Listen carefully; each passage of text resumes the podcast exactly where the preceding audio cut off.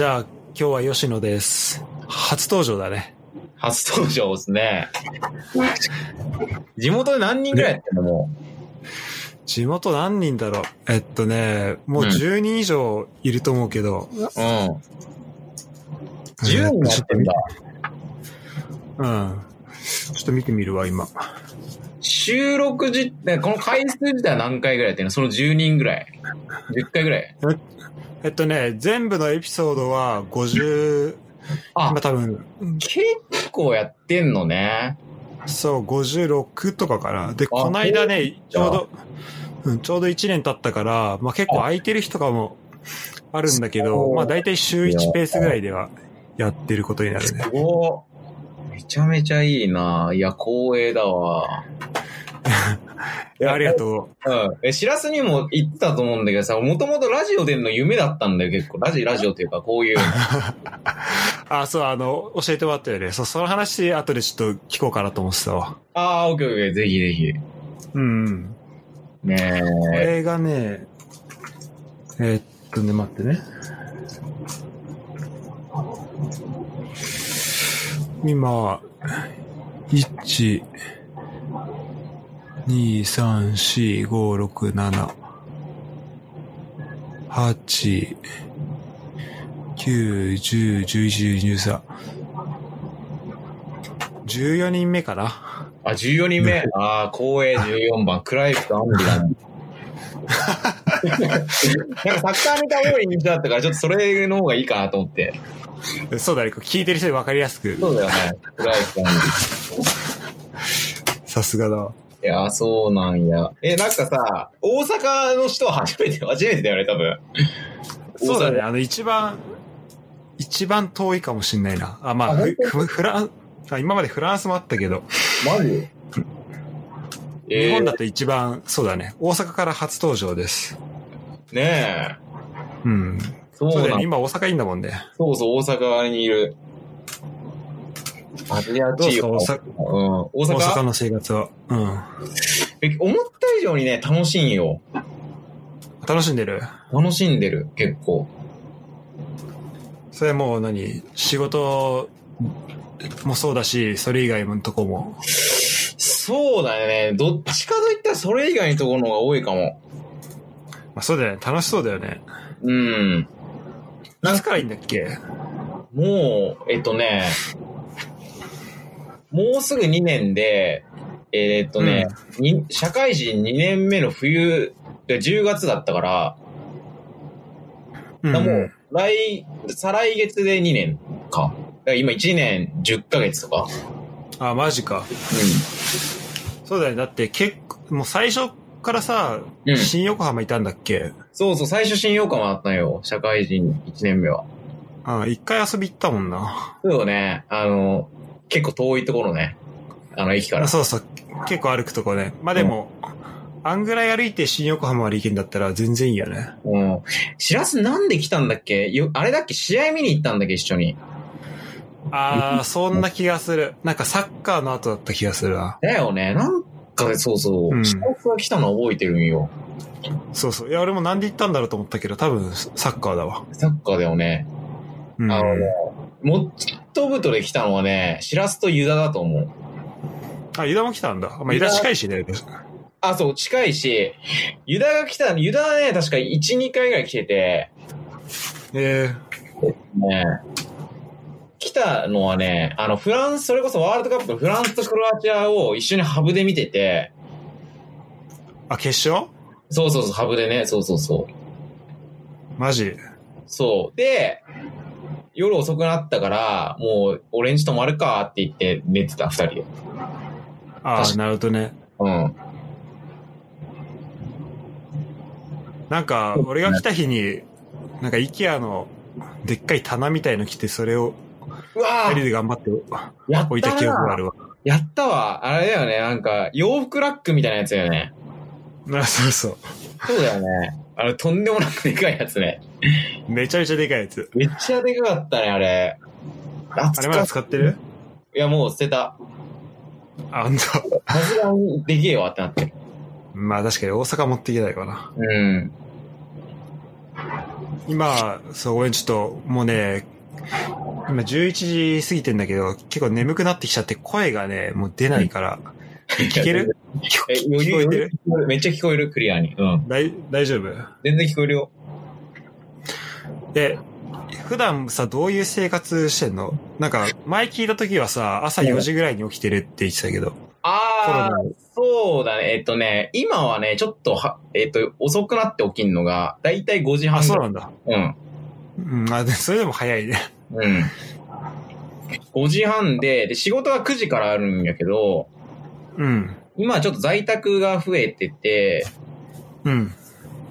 そうそう、だからまあ9時始業で、まあそこから夜の6時まで仕事で、かな、基本的には。で、その後はもう6時以降はフリータイムだ。で、寝るのはだいたい1時、2時とか。あうんあ、。そうだよね。てか、本当ショートスリーパーじゃね？そうね。が前聞いた時も思ったけど。そうそうそう。多分ね、大学の時にラクロスやってたかなと思うんだよね、これは。あえ、ラクロスの時もさ、まあ、朝早かったよね。朝早かった。え、夜もそんな遅かった？えっとね、俺バイトもやってたからさ、あ、マジか。そトが大体っかそっか。12時ぐらいに締めとかも全部終わるんよ。もう遅ければ1時とか。だからそっからだったから、ああ。3時間？あれか、あの、あの、浦和の駅前のとこだっけ？あ、あ、豊丸、そう、豊丸。豊丸とかだよね。そうそうそう。そっかそっか。いや、めっちゃ大変だったじゃん、じゃあ。そうそう。なんか、その時は結構ね、おなんつうかね、やり、やりきってたのよ、割と。あんまり少なくて。えうんえあ、そうなんだ。そう。なんか、バカな時は、大学2年生と、それを20歳ぐらいの時は、俺、魚民でも働いてたんよ。浦和の。おう働いてて。うんそうそう、投資とかやって、そのまま部活みたいなとこ全然やってた。バカだな、マジで。バカだよ、普通に。いそれ部活できんの？や、もう普通にね、寝てた。そうだよね。休憩の時とか普通に寝てた。やば。で、それでなんかまあでもじゃうん、痛い目見たんだよね。あ、うん、どうしたの？あの、眠くてさ、あうんラクロスのボールあるじゃん。俺、ね、寝てて普通に練習の時に。で、一回、なんか鎖骨かなんかに思いっきり当たったのよ、ボール。やば。てか、それ、吉野キーパーでしょ？そうそうそうそうそう。うん。めっちゃ、寝ちゃいけないポジションじゃん。寝ちゃいけないボールじゃ寝てたから。それ、鎖骨来たら避けらんないよね。避けられなくて、で、もうなんか、なんつうの、目ざ、目覚めるのが遅、いた、いた、痛さで目覚めたから、やばかったよって、悶絶してるんですよ、痛すぎて。そりゃそうだ。そう。それで、あ、き幸いなんか骨折とかになんなかったんだけど、まあ打撲程度で終わったんだけど、あ、マジ？あ、うんラッキーだね。もうやめようって思った投資は。うん、そうだね。でもナイスセーブじゃん。そうそう、ナイスよね。守ったのは守ったらよかったんだけどね。自分の体守れなかった、普通に。あ、そ、そうだね。やば。でもまあ、その経験が今に生きてんだ。そうね。あ朝起きんのはね、それで結構慣れたね。習慣づいた。うん。今もなんかめ、今結構さ、日当たりいい場所に住んでんのね。カーテンもしてなくて。うん。あ、そうなんだ。そう。だから太陽の光で目覚められる今。アラームとかあも。最高じゃん。うん。それが一番いいよね、マジで。あめっちゃいい。思うわ。日当たりいいとこで寝ると。うん。え、朝起きてから仕事まで何してんの？これ多分ね、みんな、あの、地元の人みんな吉野のね、生態をめっちゃ知りたいと思う、今の。あ、そうなの？てか、俺あんま人に話さないもんね、自分のこと。そう、話さないし、あと今遠いからさ、住んでるとこが、なかなか人は会わないから、そうだね近況もそんなに、そうそう、し知らないから。そうよね。あの、まあ大体5時半に起きて、会社、まあ、在宅だったら9時にあって、だい4時、3時間半か。そうだよね、めっちゃ時間あるもんね。うん。けど、まず、まずやることはね、いあの、か、えー、もう1から言っていい？全部。あ、もう全然もう、全部言って。うん。まず、窓を開けて空気を入れ替える。うん、ああ、もうその細かさね。はい。それがなかったらいらないって言って、えー嘘開ける、いや、もうそこで、そこ、そのレベルで知りたいです。はい。開ける。開ける。で、その後に、俺なんか、なんつうのかな。結構、毎毎日目標とか、それこそ人生の目標とかは考えるようにしてて、えっ、とね、25おぐらいの時かな、20 25の誕生日ぐらいの時にちょっと考え出して、で、それを、なんか10回ぐらいなんか、唱え、唱えるようにしてる。なんか宗教じゃないんだけど、普通に、あ、あ自分にね。そうそうそうそう、それうで、ん。今日もそれでやろうみたいな、頑張ろうみたいな感じでやって、で、そっから、あ、いい。ちょ、ちょっといい。え、それはさ、一日の目標、それとも、もう人生の大きな目標言うの？大きな目標だね、人生の。うん、なるほどね。そう。で、その後シャワー浴びます。うん。いいスタートだね。そう。で、俺、あん、最近飯食わないよ、朝にあんまり。マジで？うん。眠くなるから。まあ、それ、そうだよね。そう。で、うん。あ、しらすとか。今日読んだ本にも、うん。いや俺ね、いつも朝起きてすぐ飯食うようにしてたんだけど、うん。もうちょっと時間空けた方がいいかなって。ああ、思い出したそうやね。食べるとしたら、うん。うん。そ俺、う食。べるもんも決まってても、ほぼほぼ朝とかは。あ、そそうなんだ。そう。何食ってんの？えっとね、納豆か豆腐なんだよね。食べるとしたらね。あ一緒だわ。うん。てか俺はもう絶対納豆だけど。え、それはさ、じゃあ、ど、あ、まあいいや、じゃあこの後のルーティンで聞けると思うから、うん。あの、その時、飯の話はじゃあその時聞くわ。うん。うん。え、じゃあ朝起きて、あ、じゃあシャワー浴びて、うん。飯は食わずに、そうね、飯は食わずに、で、絶対コーヒーは飲むんよ。ブラックの。うんうん。あ、そ、なるほどね。それでちょっと朝起きましたっていう感じそうにして。そうそう。で、そこにココナッツオイル入れるのよ、いつも俺。あ、うまいよね、ココナッツオイル。結構それは、なんか本で読んでて、ココナッツオイルめっちゃいいって言うもんね。そうそうそうそうそう。あの、アマゾン買ったんよ。あのさ、瓶のやつ？あ、そうそうそうそうそう。エクストラバージンが入ってるやつ。えーいいね。うん。あれさ、夏、今夏だからまだいいけどさ、うん。冬とかだと普通に固まっちゃうよね。あ、固まる固まる。まあ、あれはあれでいいよね。あ、そうそう、あれはあれでいい。全然。ね。うん。そうそう。いいね。うん。めめっちゃおしゃれな朝じゃん、それは。あ、そうそうそう、忘れてた。あの、音楽も流すんよ、絶対。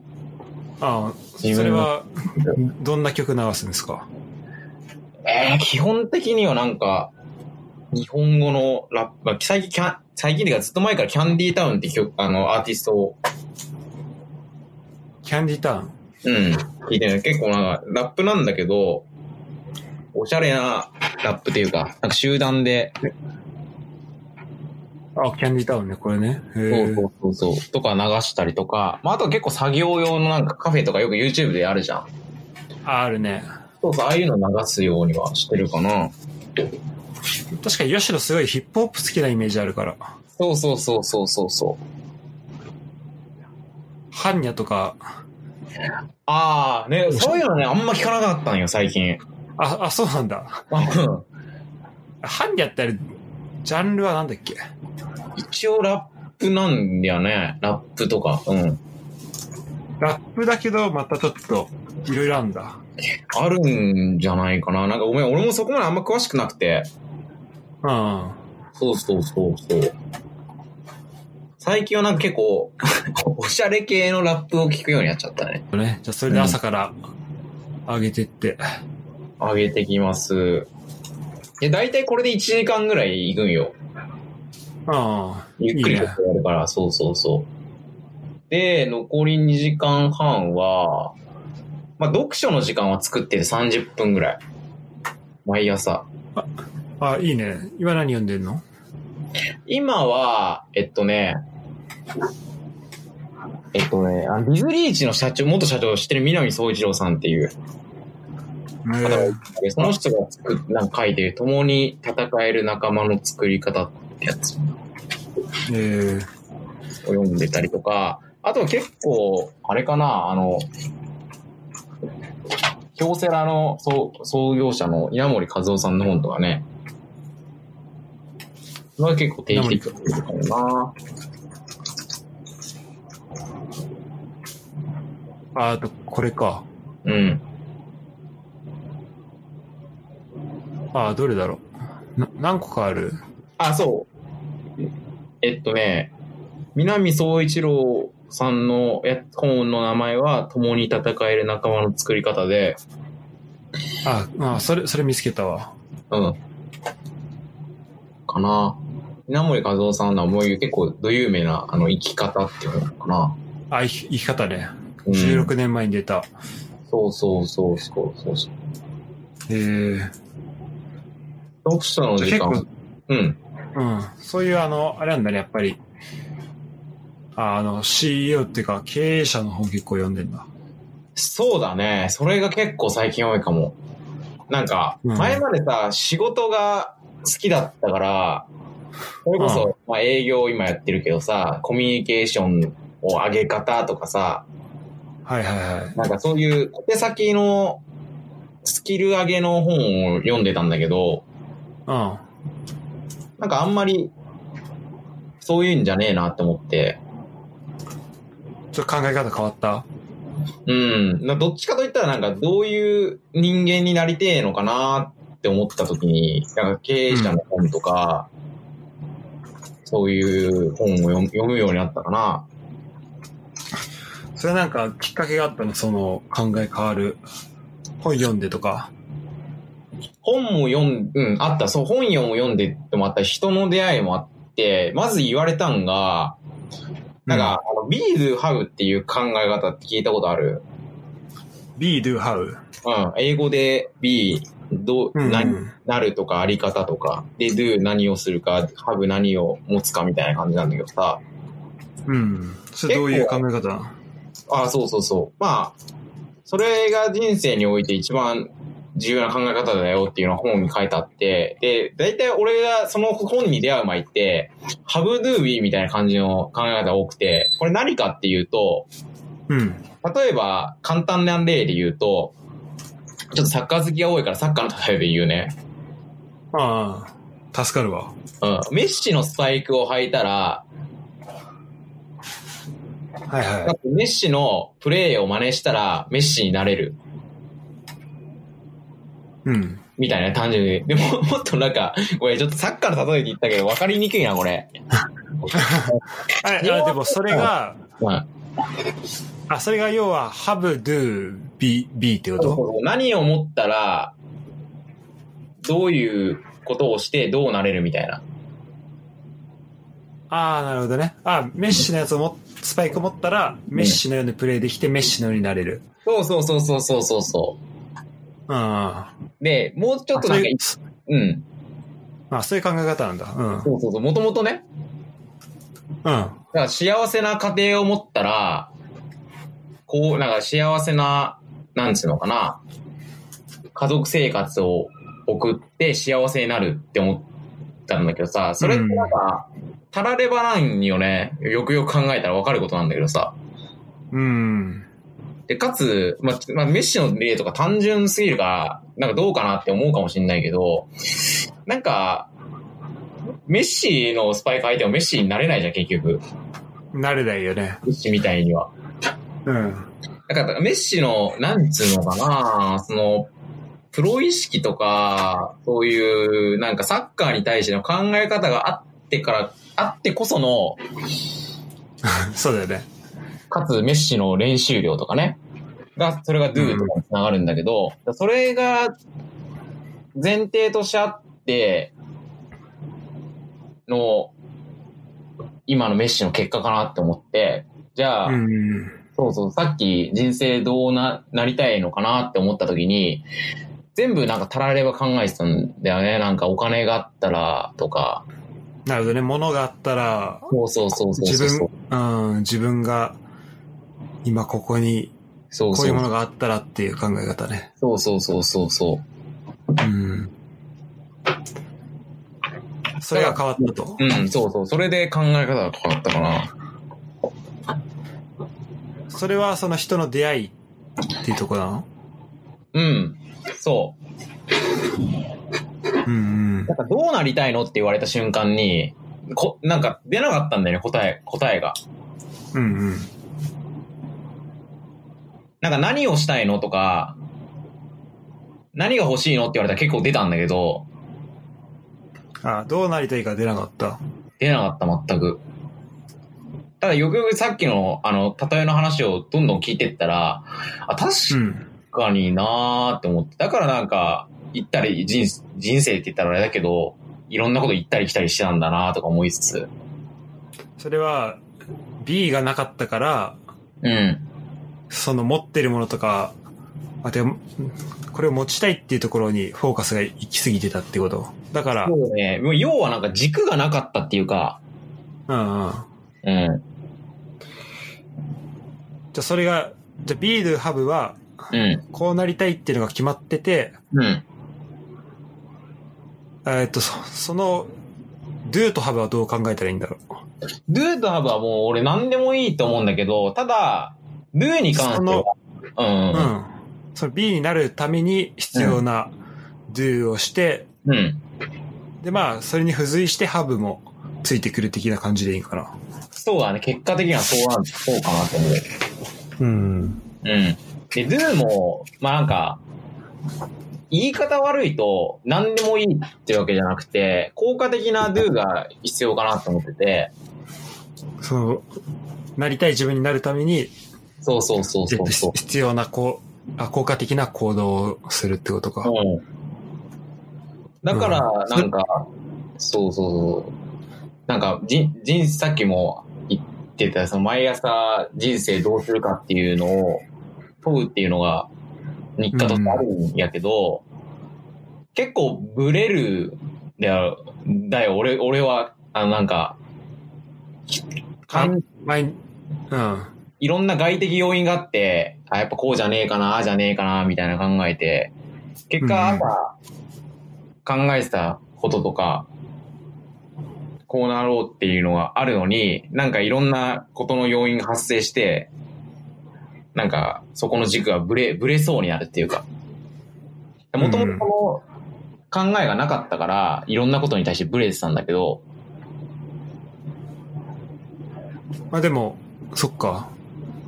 でも少なくともその一個、そこに向かおうって方向性ができたのはやっぱ、出たいんじゃない？そうそうそうそう。なんか、そこの結果を決めてから中身を埋めればいいやと思って、うん。どうなるかを最終的に、あ最初に決めちゃって、あとはもう中身は埋めていけばいいやみたいな感じ。なるほどね。うん。まあでも確かにそれって、え、そのさ、言う、こうしたいっていうのはやっぱ一個だよね。その、ワンメッセージ決めて、うん。それを10回とか言う、言うわけでしょ。そうだね。なんかまあ、僕の場合は、まあ、5、5箇条みたいなの決め、10箇条ぐらいかな決めてて。あそれをあ、それを言うんだ。うん。そうそうそう。じゃあその中の一個一個がちょっとずつ変わっていったりとかすることは？そうだね。なんか、こういう言葉いいなって思ったら、それに置き換えるし、ただ、どうなりたいかはあんま変わんないかな。うん、なるほどね。あ、その表現のところはあ、ちょそうそうっと変わるんだ。そうそうそう、表現は変わるけど、っていう感じ。なるほど。うん。いや、俺もさ、その、まあ、朝起きて、まあ確かに朝、一番最初にやるのいいね、それね。うん。そう、朝ってさ、そうそう、なんか、やっぱり、情報の入れ方とか取り方ってすごい大事だなって、今は結構しみ、身に染みてるんだけどさ、うん、わかるわ。なんか、そう。人間って、寝る前、なんかよく、朝起きた瞬間と、寝る前が一番脳に情報が入るっていうのが、あ科学データとしてあって、あ、そうなんだ。そうそうそう、そういう時になんか悪いニュースを、とか、を見ちゃうと、結果的にその一日がね、ネガティブな方向に進むとかっていうのがよくあるらしくて、うん。うん。だからなんか、うん。朝の入れる情報と、寝る前の入れる情報っていうのは、ね、生産的な情報がいいなって思って、俺だからテレビないんよ、家に。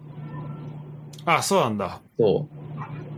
テレビもないし、ニュースも、有料版しか撮ってない。うーん。じゃあもう結構、あの、なんだろう。まあ自分に必要な情報というか、うん。今日ピックししてるって感じなのかな。そうね、それもあるし、選んで。ううん。な、あとな、結構モチベーションを上げる動画とかはあるけど、まあそういうの見たりとかかな。情報ってもうありすぎるからさ、そうだね。何を選択していいか分かんないし、なんか無料ってそもそも誰が書いてるか分かんないしさ、なんか、どう選べばいいんだろうって時に、そうそうそうそう。うん。そうだね。うん。まあなんか目的があるときって、うん。どっかのその情報とかやっぱり遮断した方がいいときとかあるよね。そうそうそうそう、あるあるある。なるほどね。うん。そっか、その考え方、be to have ね。うん。どうなんやろ、みんな。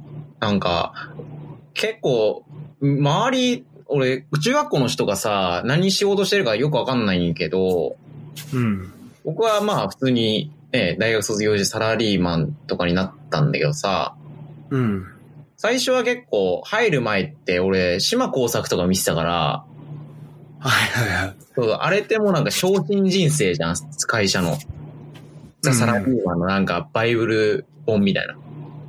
あどんどん偉くなってってね。そうそうそうそうそうそう。あれを俺はもうモデルに目指してったからさ、あ、そうなんだ。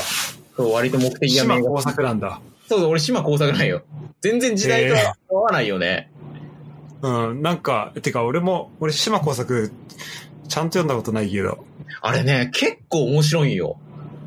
あ、そうなんだ。なんか出張先で、なんか女の人と、あの、ホテル行ってるや、イメージしかあないんだけど。そうそうそうそうそう。結構女ったらしなんよ。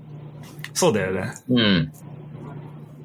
だから、ああ、いいな、こういう、なんか昇進とかして、昇進祝いでこういう女の人とやるんだ、俺もやってみようみたいな。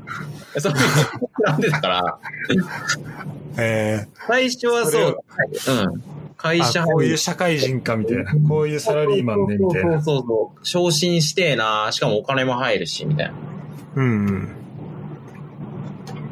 なんかお金入るわっていうよりかは、なんか、ステータスにこだわってた、すごい。なるほどね。その、えー役職とか、そうそうそうそうそあと、これ、まあ、それそれこそさっきの話の、これ持ってるとか、う。そうそうそうそうそう。うんうん。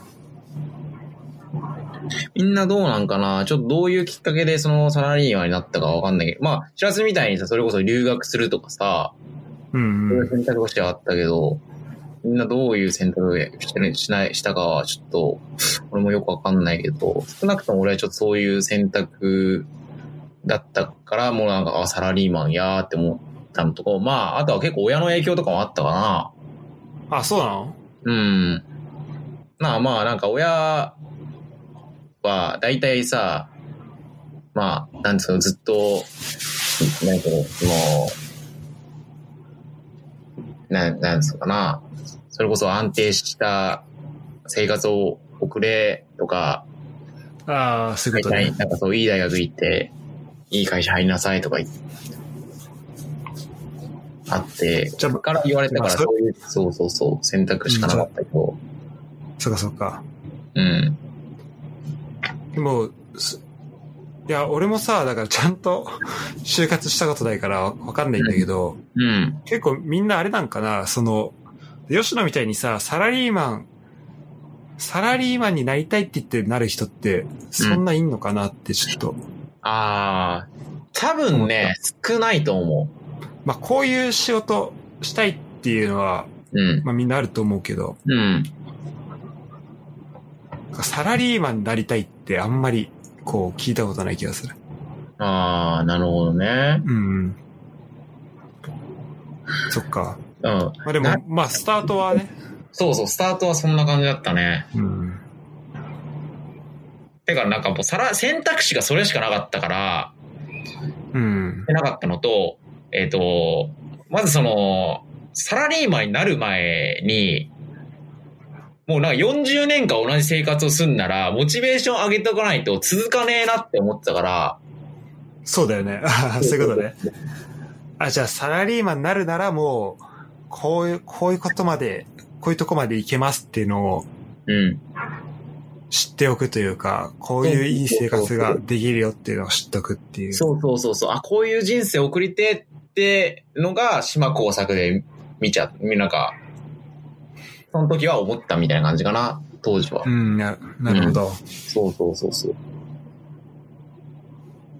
まあそれ、じゃあ、それがさ、い一番劇的に変わったのはさ、うん。まあそ、まあ人の出会いってとこま、言ってもらったけど、うん。あとなんか、あの、本の話もしてなかったっけ？この間話した時。ああ、まあ本の話もし、そうやね。あの、今俺、たまたま持ってる本持ったけど、なんだっけな。あの、あの、金持ち父さそう。キャッシュフローあそ。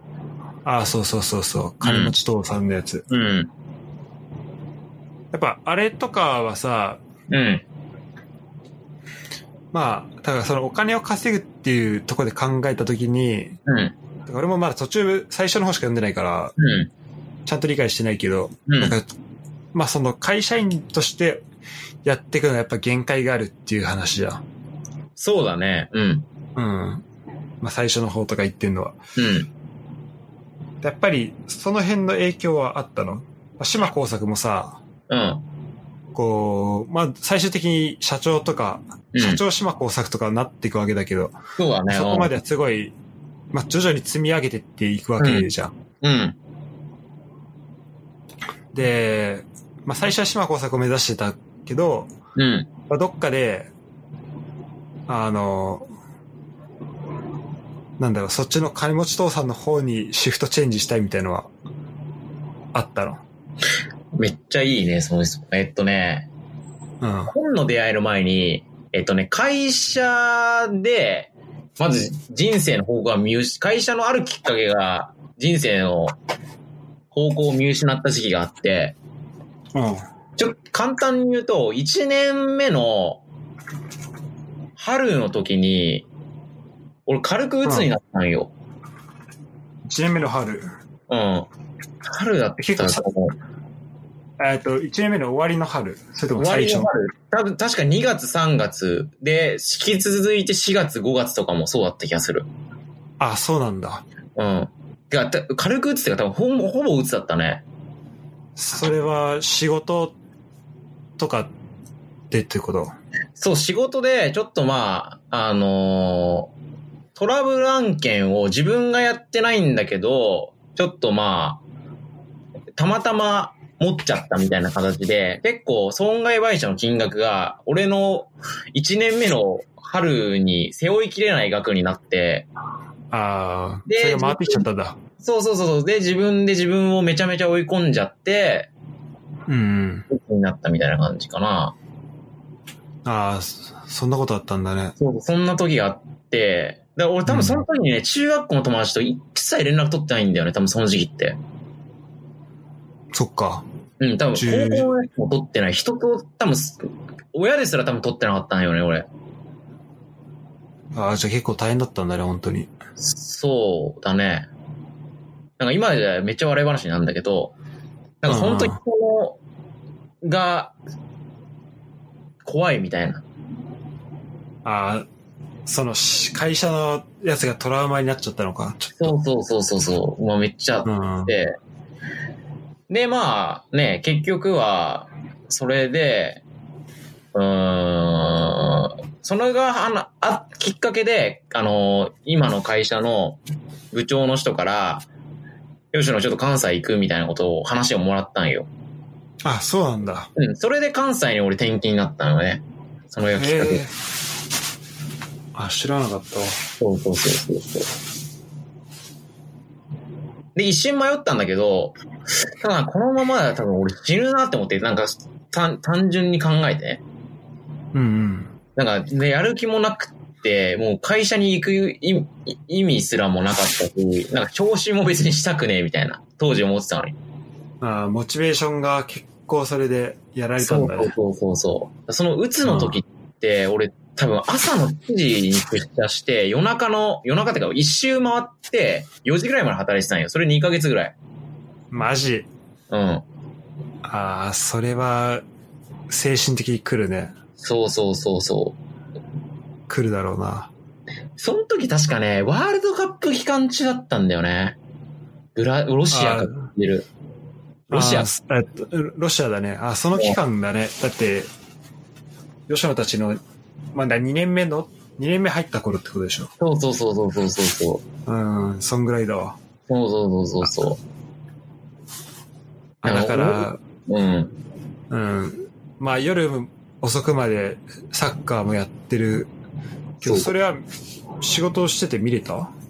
えっ、とね、仕事をしながら見てたんだけど、あなんかね、そのパソコンで見てたんだけど、パソコンと向き合うのですら、もう無理やったんよ、もあ、うんう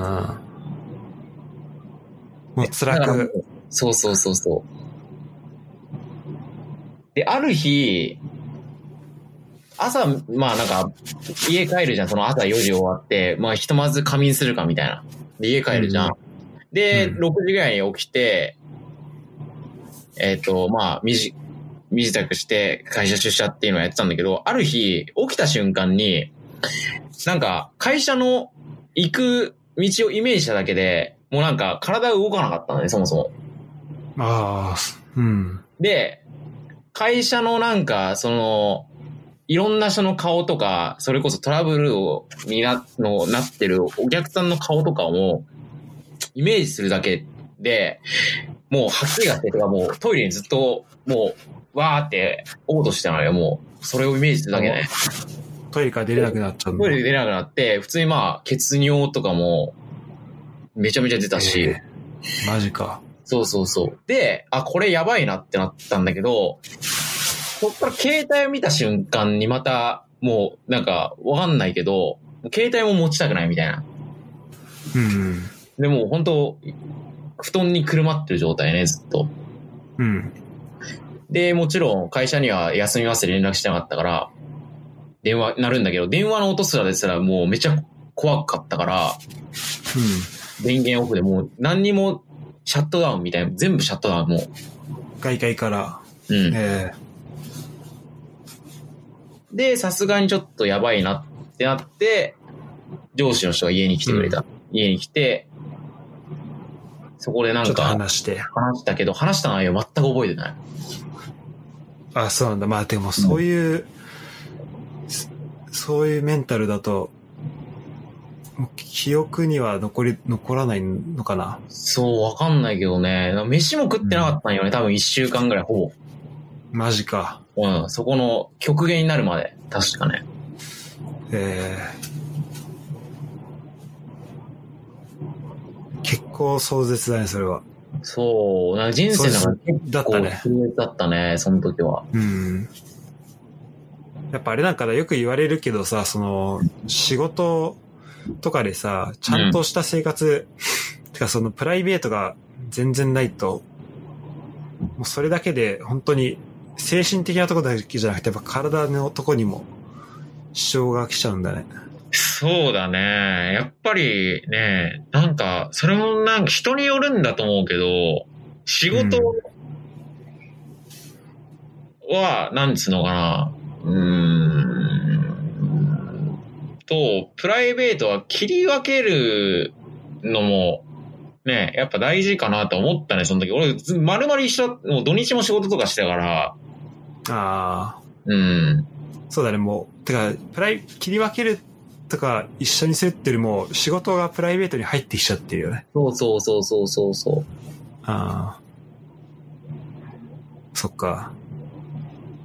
まあじゃあそんな、結構大変なことがあったんだね。そうそう俺俺らが知らない間に。え、この話とか、人にしてる？中学校のやつに俺初めてしたかも。あ、本当に？うん。ポッドキャスト大丈夫これ？あ、全然大丈夫だよ。大丈夫、うんまあ、むしろ知ってもらうきっかけになるか。そうね、なんか、な、い、今それこそさ、あんま悩んでる人いないと思うけど、ここまで。まあなんか、ね、それで励みになって全然、なんか、そうだね。うん。うん。バカだな、みたいな感じで思ってくれれば、俺は全然、それでありがたいわ。まあ、だって今はそれから変わったっていう話を、まあ、これからするわけだし。そうだね。うん。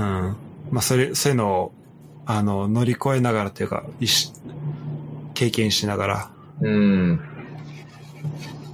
そっかそっか。じゃあ、そ、それで大阪行ってって感じなんだ。そう、大阪行って、そうそうそうんうん。なるほど。う。うん。大阪行で、く頃には、うん。うん。何々大阪行く頃にはもう、は、まあ行ってしばらくそっちの生活慣れたりとかあったと思うけど、うん。やっぱ環境変わったら、その、うん仕事に対するストレスとかは全然変わった？えっとね、多分おそらくだけど、記憶の中ではね、1ヶ月2ヶ月はね、やっぱ引きずってたんよ。やっぱ環境もガラッと変わったし、俺関西住んだことなかったから、ああ、そうだよね。うん。それは関。西、そうそう、来たことなかったし、それこそ、まあ、軽くちょっとうつのとこも引きずってたから、結構メンタル的には割とぶ崩れてた状態で行ったんよね。うん。うん。ただ、すごい救いだったのが、やっぱりね、人ってね、飯食うのってすごい重要なんだって俺思って、しかもあったかいご飯。あもう本当にありがたいなと思うんだけど、ほぼ1ヶ月ね、食事を全部会社の人がしてくれ、あの、おごってくれたんよ。てか、連れてくれたっていうか。あ。あ、そうなんだ。うん。いい人がいたね。そうそうそうそうそう。うん。なんか、今日何食べるとか、いや、もう大丈夫ですよ、本当に。いつもおごってもらってるんですけど、いや、食べな、みたいなことを言われて、ええめっもらったりとかして、本当ありがたいなと思って。そういうお店連れてってもらって、うん。だって最初だったらわかんないもんね、お店もね。そうわかんなかったし、うん。で、なんかそこで、ね、最初は結構聞かれるんよ、なんか、まあ、向こうであったこととか、うん。その、まあ、こっちに来て慣れないこととかないとか言われる。最初は全然言えなかったんだけど、ただまあなんか、ね、やっぱり、ちょっとまあご飯食べてから精神が安定して、ちょっと話すようになって、またちょっと楽になってみたいな、徐々に取り戻してみたいな感じ。ああ。うん。なるほどね。いや、そうだよね。まあ、そんな、すぐには言えないもんね。そうそうそうそうそう。ちょ、ちょっとずつその、まあ、ご飯も、まあ、ご飯とかさ、睡眠とか、そこやっぱ大事だからね。そこでちゃんとしたせ、ね、うん。まあ、取り戻して、うん。信頼関係もできてきて、うん。で、話せるようになったんだ。そうそうそうそうそう。うん。なるほど。うん。じゃあ結構人にも恵まれたり。そうね、そこの面ではすごい恵まれたかな。うんえー不思議なんだけど、まあなんか、今、そこの方って、ちょっとどん底を経験してるやない。うんうん。うん。なんか、人ってどん底経験したら次なんか、ガッてなんか、の、成長っていうか、なんか成果が出て、うんうん。強くなれた。そうそうそう、なんかもう何でもいけるわ、みたいな。うん。それは、うん、ど、どういうけ、どういう形で力になった？あのね、あの、結果としてはね、俺、その時に会社の売り上げで、うん。えっ、と、まあ、10月からい関西来て、で、うちの会社って12月締めなんだけど、その2ヶ月の間で、俺、売り上げ多分1000、何千万ぐらい出したのね。もう、すごい、すごいねそう。俺、今まで全く新卒で全然成果出てなかったのに、うん。なんかそこの、な2んかヶ月だけで。さ、バってなんか、たまたまかわかんないんだけど、まあ、お客さんから注文バーってもらって、うん。で、そこで、まあなんか表彰とかもしてもらって会社から。えー、すごいね。で、そうそうそう、それでなんか、ちょっと自分に自信も取り戻せたかなみたいな。うん。いや、それは自信につながるよね。うん。で、そっから、まあ3年目の時は結構天気でいろいろ、うん。なんかね、それこそ、えっ、と、経営者の、大手の経営者の方、社長さんとかに、あの、プレゼントとかしてもらう機会をなんか、うちの社長が作ってもらったりとか、あとはその、うちの部長、営業部長がいるんだけど、その人は本当に、僕の人生の中で、なんていうのかな、で、あのー割と、ターニングポイントになる人だったん、今でもなってる人なんだけど、その人が、もう関西に1ヶ月に1回、僕のなんか心配で来てくれて、で、その人と一緒にお客さんとか訪問したりとか、する機会をもらったりとかして、うん、すごい。でなんかいろいろ。で、それで、まあ、売り上げとかも自分でも出せるようになったタイミングで、で、その部長から、吉野、あの、まあ、3、三年目の秋ぐらいかな秋ぐらいに、主任やるみたいなこと言われて、えー、そうそうそうそうそう。で、あ、その時に、あ、島工作の人生や、みたいな。俺そうだこれまた、そうそうそうそう。ここに、なったんだと思って、あ、で即決で、あ、やります、みたいな。あ、主任吉野亮が誕生したのできたよ、できたよ、そこで。なるほど。うん。おっしゃー島そうそうそう。帰ってきたね。帰ってきたんよ。島島工作が。うんえ、すごいね。じゃあ、い今主任なの？今そう、主任なんよ、ありがたいことに。えー、すごい。じゃあ、それが去年の10、去年、去年の10月？去年の10月頃かな、話が来て。で、そうなって、しゃあ、みたいな。で、まあもちろん、ね、役職も上がったら給料もね、上がって、わーってたんよ。うん、あ、上がるよね、絶対ね。うん。めちゃめちゃモチベーションになって、うん。で、えー、そっから、うーんと、次が、えー僕の、が次昇進するってなったら、マネージャーって課長になるんだけど、うんうん。まあ傾向として、3年経ったらなれるポジションだったのね。てかもう、そのぐらいまでは見て、3年以内にはもう課長になりたいなっていうのは個人的には思ってて。あ、その、主任になる前？主任から？主任になってから、なってからね。人生を見たときに、ここはすぐ早く行きたいな、みたいな、うんうん。あったんよ。で、その課長から、課長、う。うんん。この人横浜にいる人なんだけいた人なんだけど、大阪にたまたま来るタイミングがあって、うん。でせっかくだからなんか、俺のなんか昇進祝い二人で飲みに行こうよ、おごり、俺がおごってやるから、みたいな。で、え二人飲みに行ったんよ。で、その時給料日かなちょうど。俺が主任になってから初めての給料日。ー、うんうん。あでうん。で、俺、その時、えっ、と、上、上司の目の前で給料日を見るっていうのを、な、なぜか自分ルール変なの決めてて、え何上司の前で？上司の前で見せびらかすってわけじゃないんだけど、なんか、うん。飯もおごってもらうって言われてたし、うんうん。もう自分の給料上がるって分かってたから、なんか2倍その給料の額縁、額面を見て喜びたいみたいな自分でなんか変なルール作ってて、なるほどね。そうそうそうで、いざまあね、面白い。見たら、あ、こんな上がってるんや、みたいな。うんうん。すごかったんだ。うん、割と、もうびっくりして。うん。で、そっからね、結構美味しいご飯屋つれ、あの、連れてってもらってたから、あ、飯も楽しみやってなって。うんうん。で、ご飯も進んでたんだけど、そうそうそうそう。うん。でさ、まあ、社会人だからお酒とかも飲むじゃん。うん。で、俺お酒飲めないじゃん、あんまり。あんまりそうだよね。うん。てか弱いよ、めちゃめちゃ。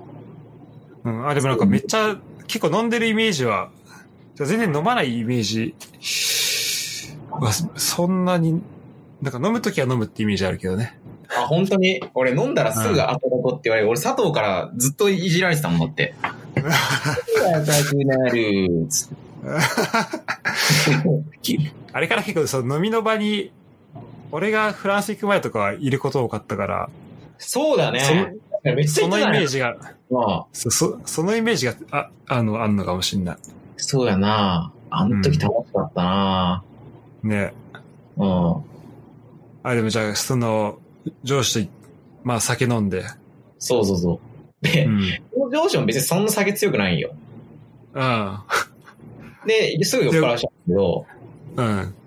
で、酔っ払って、なんかわかんないんだけど、その上司が急に、吉野さ、俺の給料の明細見る？みたいなこと言われて、うん。言ってきたので、別に俺全然興味なかったんだけど、うん。なんか、そ、課長ってどんぐらいもらってんだろうな、みたいなの、そう言われた時に、急に、なんか、もともと見たくなかった、そんな見たくなかったけど見たくなって、あ、じゃあもうまあ、回すよまあじゃあ自分の3年後ってことだよね。そうそうそう、3年後でどれぐらい得てんのかな、みたいな。うん。で、見せてもらったんよ。うん。で、俺その時にびっくりして、うん。えっ、と、給与の金額見てね。うん。俺とさ、どんぐらい違ったと思う？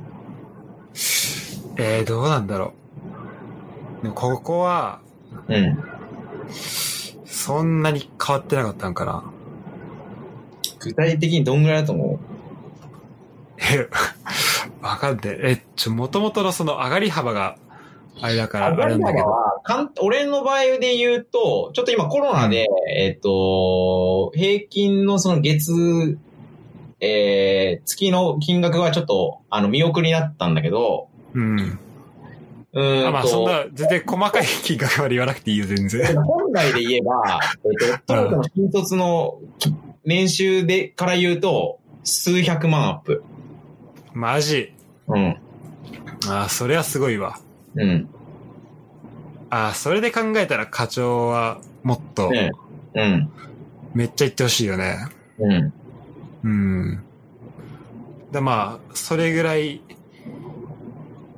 まあ上がるって、わかんないし、吉野の会社の細かいこと全然知らないからあれなんだけど、まうん。うん。あでもそんぐらい言ってほしいよね。言ってほしいよね。うん。これが、なんと、うん。俺と月で5万しか変わんなかったのね。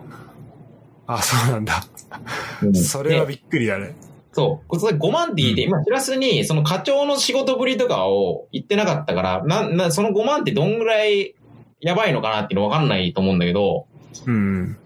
その課長って、うん、うん。えっと、課長ってさ、うん。もう、よく言うのは、そこなったらもう中間管理職で、そうそうそう残。業代つかないでとかってそういうことだよね。そうそう。まあ、うちの会社は固定残業みたいな形で、ああ、みなし、みたいな。そうそうそうそうそう、はすぐ、うん。あれなんだけど、うん。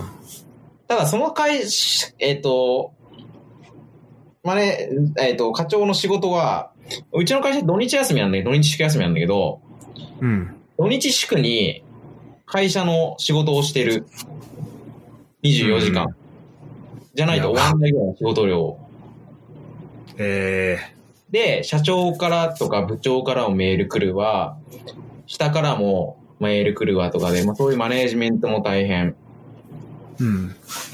で、まあなんかそのね、日中の日も、だいたい朝7時に出社して、ゆ夜の11時ぐらいに帰るとかの生活やってたのよ、その課課長は。うん。で俺、心なしか、なんかその時はあんま思ってなかったんだけど、俺、うん。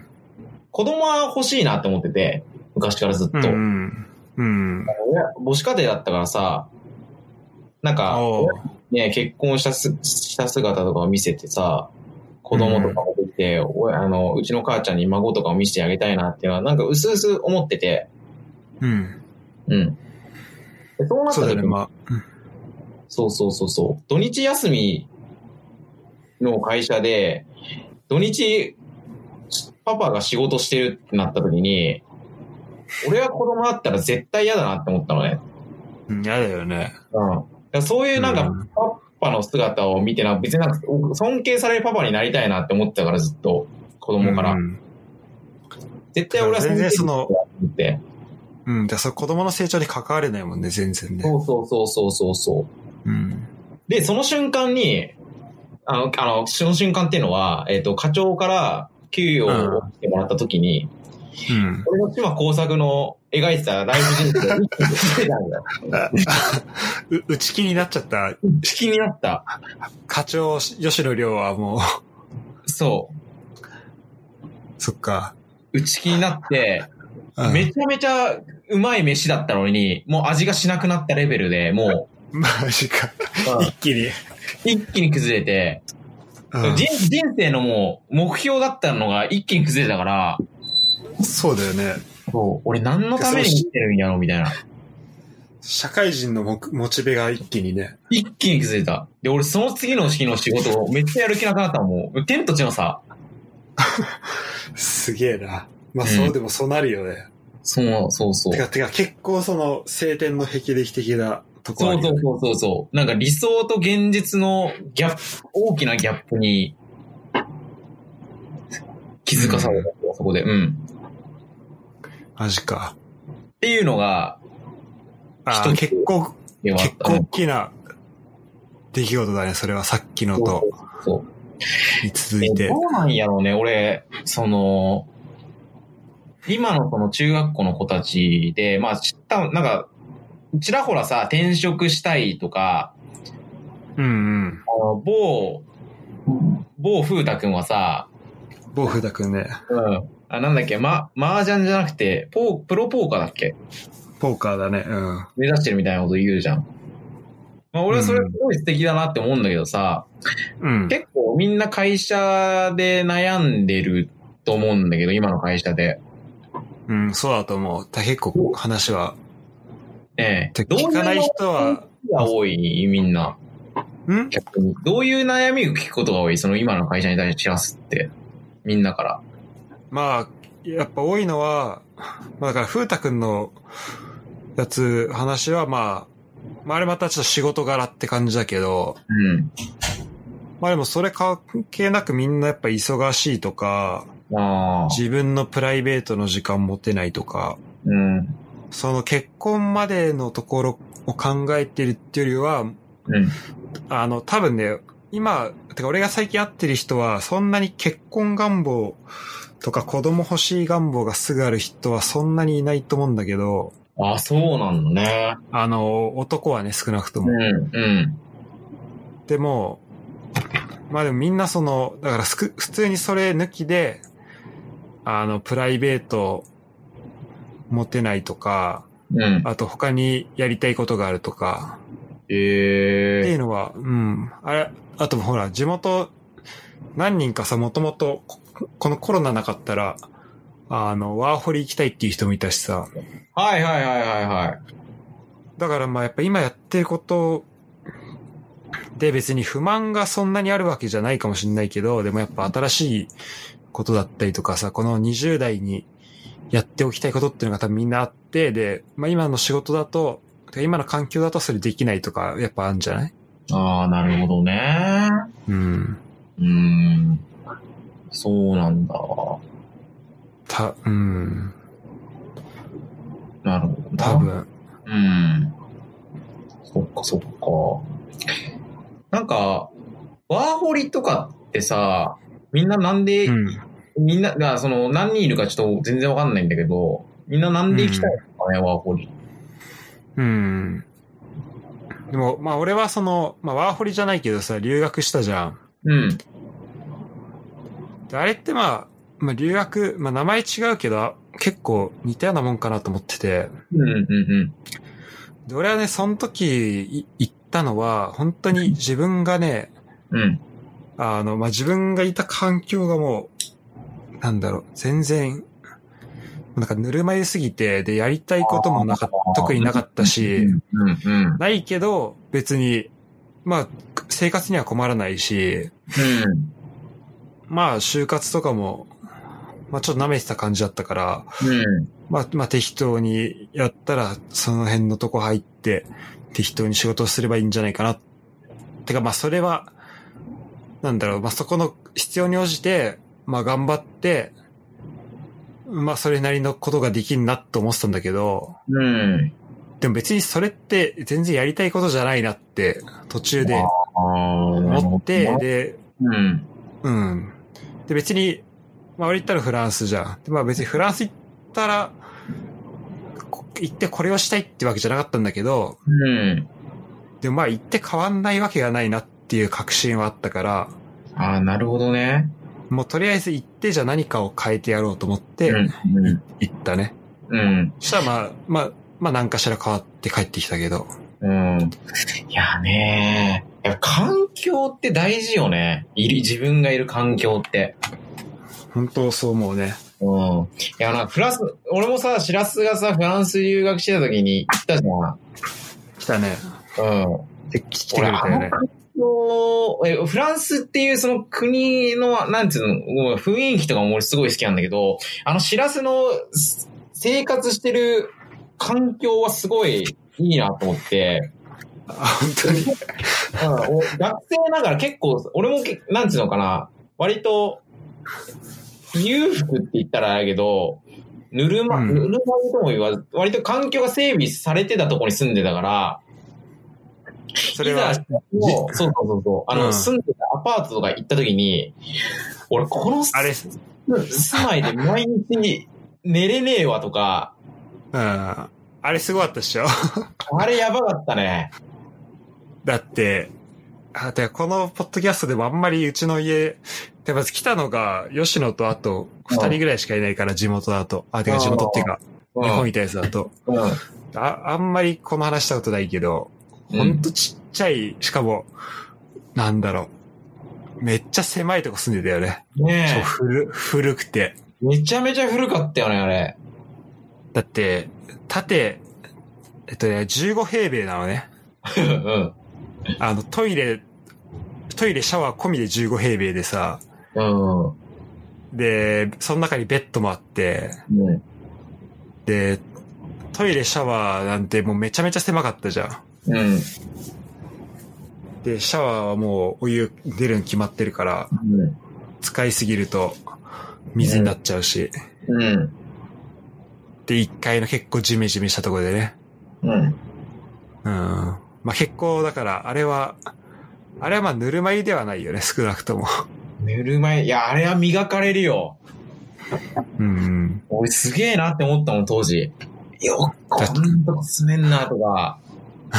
言わなかったけど、言わなかったよと思うよ、俺だけは。あまあ、そこ、そうだね。い言ってないかな。内心めっちゃ嫌だったんよ。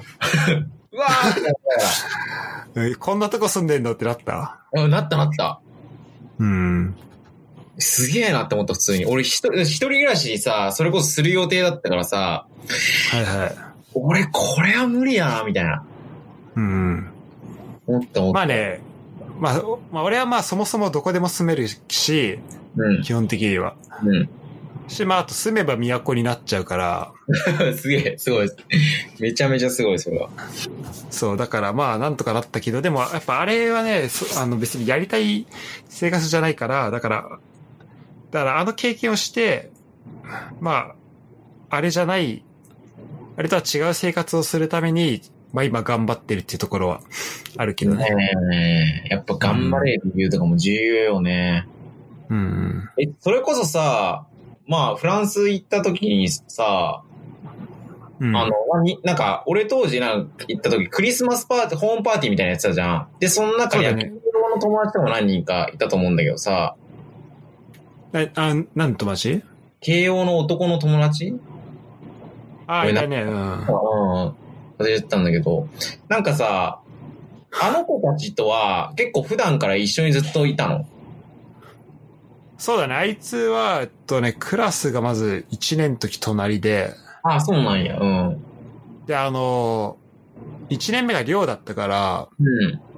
で、俺の部屋がね、2階にあって、で、そいつん家が3階にあって、で、他の日本人の部屋が1階とか、うん。にあったから、結構俺が、俺んちがその中間地点で、なんか俺が呼んでないのにみんなノックして、うちの部屋にあ遊び来るみたいな、ああ、なるほどね。結構あったんでね。だからそれでよく会ってたし、あとそいつは結構バスケの話とか、スポーツ好きだったから、そうなんだ。うん、まあ別に普通に仲良く知ってたかな。あと一緒に旅行も行ったし、あ、そうなんや。うん日本いる、あ、フランスいるときは。ううん。ん。へえ。なんか、そう。やっぱ、ワーホリ、それこそ留学とか行った時に、俺絶対ぶち当たんなと思ったら、もうベタだけどさ、やっぱ言葉の壁ってさ、うん。ストレスになんなかった、最初。うん、そうだね。てかもう最初は、でもフランス語はもう一番最初は逆に開き直ってたから、あ、そうなんだ。え、どういうふうに開き直ってたの？だってわ、わかるわけないからさ、なるほどね。マジ。だって自分で笑えるぐらいわかんないから、うん。から、もうなんだろう。だからそれはね逆に良くないんだけど、もうわかんない前提になるじゃん。うん。の、まあ、コミュニケーションだったから、まあだから、あの、ボディーランゲージ主体の会話だったけど、うん。うーん、だからまあ、伝わんなくてもしょうがないなと思って、でも、だ逆、その時良かったのは、もう、まあ伝わんないのが前提ってなってるから、もうとりあえず自分の、まあでも伝わんない中でできるだけ伝えようと思ってたから、あの、なるほどね。たくさんこう、まあの、間違えてもいいやっていう姿勢で入れたのは結構でかかったかな。はあ、なるほどな。そういう、ええいいな、それな。うん。で、例えば、あ、で、その後ね、まあ、あの、大学、最初語学学校で、で、その後大学行ったんだけど、うん。で、大学とかさ、まあ1年目終わりの方とかさ、うん。なったら、まあそこそこフランス語は、てかまあフランスにも1年ぐらい住んでるし、まあフランス語こんぐらいできなきゃなっていうのはあるんだけど、うん。それと、あと自分が実際にその時にできてる、てか自分のその時のフランス語の能力うん。うん。うん。が、まあ思ったようにはこういかないわけよ。その、うんいた期間だけ、ん？まあ伸びるっていう感じじゃなく、あーてかその自分の頭の中で思い描いてたようには言ってなかったか、うん。まあちょっとその理想が高すぎたのかもしれないんだけど、うん。なんか、まあ結構、まあまだその今だ、その時で、その、例えばフランス語で、あの、電話するとか、うん。になると、その顔が見えないってなった時のそのコミュニケーション結構大変だなとか。結構あって、うん。で、あーなんか自分まだまだだなみたいになった時に、最初はさ、結構ふあの開き直ってたんだけど、うん。あもう一年経つのにまだできてないなっていう風になったりとかして、うん。で、まあそこでちょっと、あのーまあやばい、まあ落ち込むじゃないけど、ちょっとやばいなってなったりはしたかな。だからそこでちょっと、あのフラストレーションっていうか、うん。っていうのは、溜まってったかな。あ、そうなんだ。なるほどね。だから、う。うんん。そだから結構その、うんうんできるだけ俺はフランス語使いたかったんだけど、うん。うん。あの、友達とでもたまにその英語を使わなきゃいけない時とか、てかそっちを使った方が明らかに伝わりやすい時とかうんうん。もあったりしたから、うん。うん、まあそういうのはあったけどね。ただもう今はもうそのね一周して、うん。もうフランス語も英語も、あと、なんかそん、フランスにいた時はフランス語使わなきゃと思ってたんだけど、なんなんかね、。うん。あのーまあ、2年間住むし、ちゃんとうん。これをものにしなきゃと思ってたけど、なんか今もう一周して、もうなんか何語でも関係ないなと思って、なるほどね。んで、次行くのドイツじゃん。で、ドイツ行ったら、うん。まあ一応ドイツ語勉強してるけど、うん。もうなんか、マジ何語でもいいやと思って、ねうん、なんか、そこのこだわりみたいのは結構、なんかなくなってきたから、え。なるほどな。うんだから、まあ少なくとも英語ではつ、英語は伝わるし、うん。で、プラスで、まあ友達とかとさ、ドイツ語とかさ、喋れたらいいしさ、向こうにいるフランス人とはフランス語でとか、スペイン人とはスペイン語で、その文化的なところとか友達、もっと仲良くなるってところで喋れたらいいし、うんうん。でももちろん日本人いたら、まあ日本語、まあ母国語で喋れるって機会があったら、まあそれはそれですごい違う、うん。あの、まあ気分転換にもなるし、うん。だからまあ、それぞれの言葉、だいろんな言葉使えるっていうのはやっぱり、なんかいいことだなっていうふうにいや、確かにそう思ったねやなぁうん。だいぶさ、その、日本行ったら、あ、じゃあか、あの留学行ったら、その日本人とうん。つるまない方がいいっていう意見もあって、うんうんうんうん。それはまあ、だから、まあ、向こうの言葉を覚えらんないとか、うんうんうん。向こうの友達があって、あんだけど、うん、まあ、やっぱり、まあ、両方大事だからさ、そうん。の、うんなんか俺はそれで、例えばフランス語を勉強し、フランス語上手くなりたいから日本人と関わりを切る、関わらないようにするっていうのはやっぱ違うんだなって思ったね。そうだね。うん。うん。なんかそこでね、きっぱり、そういう振り、割り切るっていうのはね、ちょっと違うかなって思うもんね、確かに。うん。それってなんか、なんかし、しかもそれは日本人と関わることが、うんフランス語が伸びないって勝手に決めつけているだけで、別にそれって協力してさ、一緒にフランス語勉強すすることもできるしさ、なんだってできるのに、うん。勝手にその日本人がフランス語の邪魔になるって、うん。まあ決めつけるこ、まあフランス語でも何何語でも、まあ、決めつけることになるから、確かにそれっね。て、うん、なんかもったいないよね。ねえ、確かにやれない理由を自分でやれなくしてるだけだからね。そうそうそう。ああ、なるほどね。あまあ明らかに、明明らかに邪魔になりそうだなっていうのは、うん。パターンは、まああるかもしんないけど、うんうん。うん。それこそ、あの、かこちゃんとさ、うん。近藤さ、その、あ、近藤じゃなくて、風太くんさ、うんオーストラリア、いいよ、今度でも。オーストラリアにワーホリ一緒じゃん。あ、そうなの？あ、そうそう、なんか一緒に、そう、あの、同じオーストラリアなんだって。うん。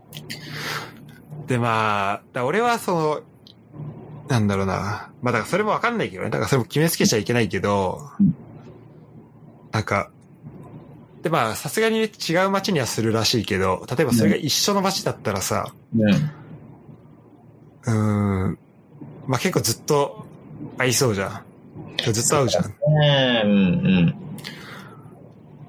で、まあ、結局そうなったとしても、まあそこ、えっ、と、だから違う友達との、そのだそれぞれで友達作ってさ、で、そのそれぞれの友達同士とうん。会えれば別にまあ、その二人で会ってるとか、まあ全くどうでもいいと思うんだけど、うん。そう、だから、まあ、知れる言ったけど、まあ、ただ、その付き合い方だよね。そうやな、まあ、なんか僕も、いどっちかというと、しらすと同じような感覚を持ってて、うん。何かをやるって決めたら、俺はあんまりなんか逃げ道を作りたくないんよ。うん。うん。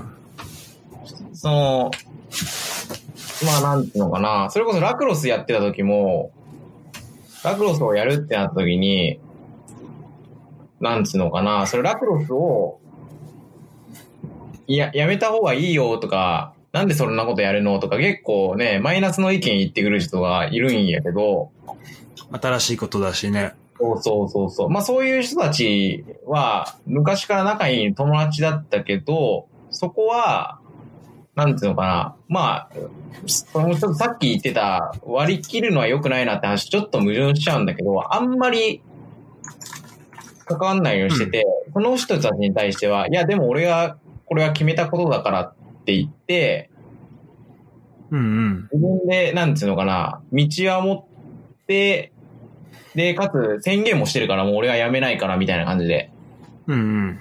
で逃げ道を塞いだから、かそういう意味では、なんつうのかな、何かを、これをマジでやりたいって時には、なんか逃げ道作るのも重要だとも言う人もいるけど、俺あんまりなんか作るのは、そこまで良くないかなって思うけどね。なるほどね。うん、そこに集中したいのであれば。まあ、あとその、吉野言ってるののその周りの人っていうのは、多分俺の場合の周りの人と多分全然違う、違うと思って、うん。その、まあそれってさ、多分一緒の環境にまずいない人じゃ、その、始めることをさ、いいいろいろ言ってくる人って。そうね。うんうん。で新しいこと始めてないから、まあそれ人の新しい、まあチチャレンジだったりにこう口出してるだけでさ。うん。で、だからまあ一緒に協力して、なんだろう、そこの、そういう人たちといくら話したところで一緒に協力して何かやるわけじゃないからさ。うん。別にそれ、そこはただのなんだろう。まあ足引っ張るじゃないけど、うん。全然それって話聞いてもプラスになることないから、だからそれは割り切るとかっていうよりは、まあそういう、まあそういう意見もさ、まあ一個あると思うんだけど、うん。その新しいことよりも、例えば自分の今までやってきたことを続けた方がいいよとか、そういう意見も、まあ一個あるかもしれないけど、ただそれはまあ言いたい人に言わしておいて、で、まあ大事なのはやっぱ自分が何やりたいかっていうことじゃん。そうよね。で、それ決めたらもう、うんまあ決めた後の逃げ道どうするかっていうのは、まあそこは人によると思うけど、うん。うん。え、それこあだからそ、ど、うんうんうん。うあ、いいよ。しらすさ、あの、フランス行くってなったじゃん。うん。留学に。それ誰か、親とかにも相談をしてたの？いや、全くしないよ、俺。あ俺だって、面接、書類選考があるのね、最初にね。で、その書類勝手に俺出して。なんか親の誓約書とかもあるけど自分で書いて、うん。出して、で、最、最終面接の前ぐらいに、うん。両親に行ったからね。ああ、なるほどね。あもう、ほぼそこで決まるっていう状態の時に。うん、あ、これ通ったら、ちょっとフランスだわ、つって。なるほどね。え、なんて反応だったの？親。え、は？ってなったよね。だよね。まあ、だけどね、だよね。お金、おお金どうすんの？ってなったけど、うん。あ、でも、ちょっと行くことになる、なっちゃうからって言って、うん。すごい、すごいわがままだけどね。でもまあそこは、理由だよね。うんちょ行くことになりそうなんで、あまあ、だから、でもだから多分俺もね、それを言いながら、うん多分親も、この、だから俺何もやってなかったから大学でさ、うんうん。もうサークルもなんか幽霊だったし、うん部活も入ってない。うん。で、まあだから適当に授業をこなしてみたいな生活だったから、うん。なんかまあ、それをさ、続けるよりは絶対に海外行った方がいいでしょっていうふうに思ってたの、俺はね。ああ、なるほどね。うん。うん。だから、だからなんだろう。だから最初は、うん。あの、困惑された様子でしたけど、うん。突然だったから。うん。でも、まあ途中から、ああ、なんか、あ納得してもらえたかなっていうのは、まあそこはちゃんと俺が話した、それなりに話したのもあると思うけど、あ、そうなんだ。うん。ただまあ未だに言われるけどね、お前、どんだけ自由に生きてんのって。うーん。いやー、まあなんだろうね。俺す、ね、しらすの両親すごいね。すごいわ。話し飼いだから、うん基本的に。いやー、すごいと思うよ。あそれこそね、こないだ、あ俺先週誕生日だったんだけど、うん、うん。その時に、あの、ご飯食べ行った時に、いや、そういえば俺めっちゃ自由に生きさせてもらって、まありがとうございますみたいな話をしたら、うんうんいや、いくらでもそのコントロールしようと思えばできたよって話されて、うんうんでもだからそこであえて何も言わないで、なんあえて何もコントロールしないでっていうのは結構、いや、勇気いいるし大変なんだろうなって思ったね。うん。泣けるね、それ。泣ける。うん、俺、家族ネタ弱いんよ、本当に。泣いてる大丈夫大丈夫、大丈夫なんだけどさ、いや、すごいなぁそうか。だ自分のさ、仮に俺、だ自分の子供ができた時に、うん。絶対どっかしらで自分の枠に収めたいって思っちゃうもん。あそこあ。をまあでも、我慢してね、すごいななんかね、だから俺、一時期は、だからもう、どうでもいいと思ってんのかなと思ったけど、まあそういう部分も、まああるかもしれないけど、まあでも多分そっちの方が、多分いいっていうふうにうん思ってくれてんじゃないかな、その。だで、なんかそれは、でちょうどそれ考えてたらなんかこの間ね、あの、風間サインじゃん、サッカーの。おー。あの人が出した最近の本で、うん。なんて本だっけな。なんかあの、あの、まあ、子供、子育て本みたいなやつがあって、うん。で、えっと、まず親に、だサッカー少年の親に、うん親からこんな相談が来てます。なんかどうしたらいいいいですかみたいなのをそれ全部風間さんが答えてて、うんで、。それがまあ、親向け、指導者向け、子供向け、まあ、それぞれからその質問が来てて、まあ、それに答えるみたいな感じになってんだけど、うん。例えばなんか、お、えっ、と、子供が、なんだっけな、えっ、と、ちょっと一緒に探していい？あ、いいよいいよ。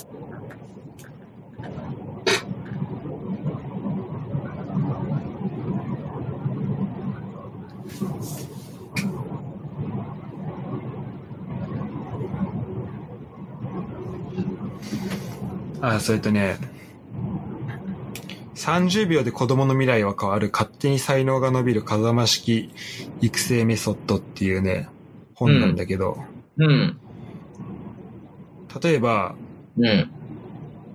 これね、なんか、あの、フットボリスタっていうサイトで、なんか無料でぜあの、全文読めるから、えー、フットボリスタ。うん。うーん。あの、適当に見てほしいんだけど、例えば、うんえっと、これ相談で、えっと、うちの子供はサッカーやってるんですけど、う上手くなりたいと本当に思ってるのかわかんないんです。できるだけ声をかけてあげているんですが、何を言っても反応が薄いというか、うんやる気が見えてこないんです。子供のやる気を引き出すにはどうしたらいいんでしょうかみたいに言ってて、うん。うん。で、まあ、とりあえず親がやる気にならないことでしょうねっていうのが風間さんの最初の回答で、うん。で、まあ、おあの、どういうことですか？親、子供のモチベーションを引き上げてあげるのも親の重要な役割じゃないですか？みたいな、こう、まあ、おうおこううおう親とこ、あの、風間さんの、こう、あの、なんだ、まあ、こう、会話形式で、こう、進んでんだけど、え。まあ、要はなんか、風間さん言ってんのは、まあ、ここの親がやる気になっちゃうと、なんか子供はやる気を失うって言ってんだけど、うおうおうなんか、要はなんか、子供がやりたいことが、なんか結構その本の中で一貫して言ってたのは、まあなんか子供を、なんか、一人の大人扱いしてあげるというか、子供がやりたいと思ったことを、あの、優先させてあげて、その親がその子供のやりたいことを先回りして、うん。なんか、まあ押し付けたりしないとか、っっていうのが大事だよみたいな事書いてあって、あ、これ確かに、てかてか結構、いいこと言ってんなと思って、うんうんで、まあ、勉強なんだと思ったんだけど、うんうん。で結局なんかさ、例えば俺ら、俺ら目線というかさ、うん俺が今ちっちゃい子になんか教えるとかなってさ、うん。例えばこれやった方がいいよみたいなうん。話、まあ、例えば先輩から後輩にみたいな話してもさ、まあ、それ自分が、で俺はその、聞く立場だった時そうだったんだけど、うん。し、多分俺がそういう性格だったから、俺の親もあんまり何も言わなかったんだろうけど、なんか結構結局なんか自分で、なんか、なんだろう、自分で気づかなかったら、うん。それが大事とか、うん。自分で気づかない限りなんか、全然その言われたところで、なんか何にもためになんないんだよね。確かにね。うんうんうん。何も、何も変わんなくて、うん。だから、だから俺もその、二十歳ってか本当フランス帰ってくるぐらいまでは自分でやりたいことって見つかんなかったんだけど、うん。でもなんか、それは、で、やっと今見つかってってところで、なんかそれは自分で、なんだろう、まあ、探し続けたというか、うん。うん。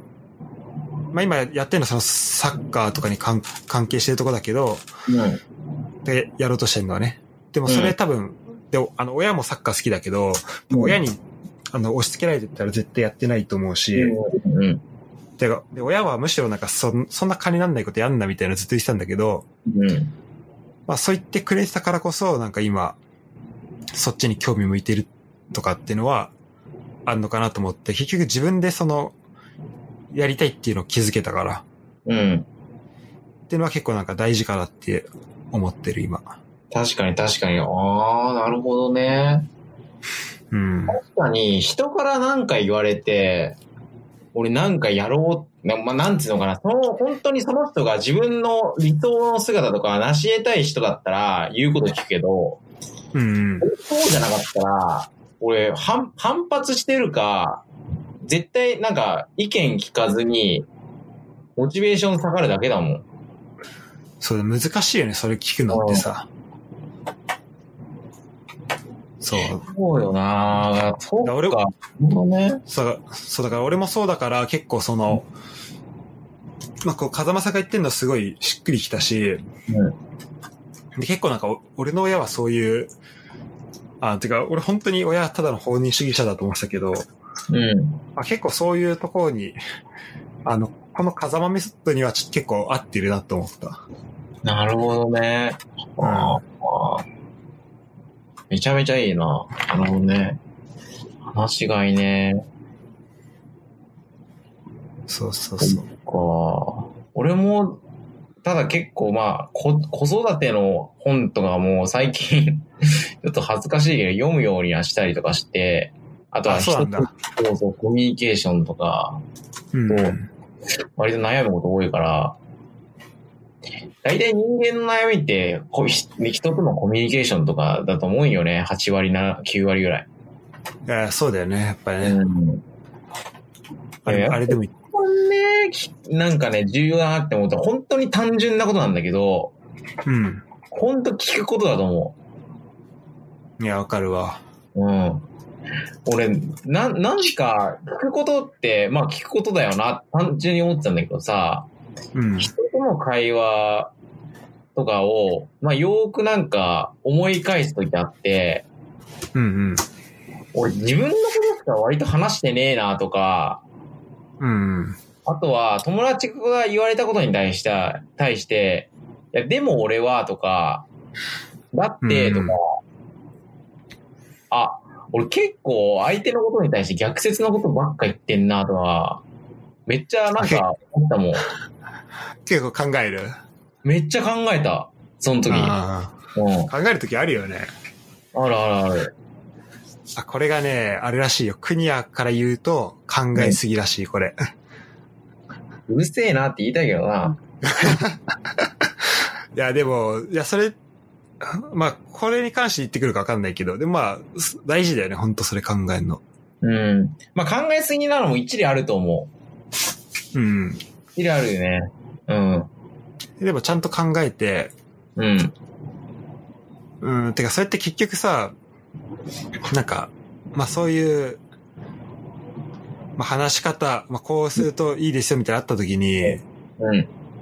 うん、なんか、まあそれをさ、例えば、こ例えばコミュニケーションはこれをし、これをすると良くなりますみたいなのあった時に、例えば自分がそれ見てさ、うん。できてないなって、こう自分で気づくからさ、うん。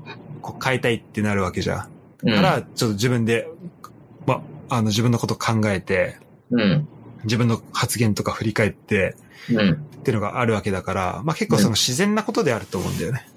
そうだね。うんうん。そうだから。そうそうそう。だからまあちゃんと、わかるわ、その、うん。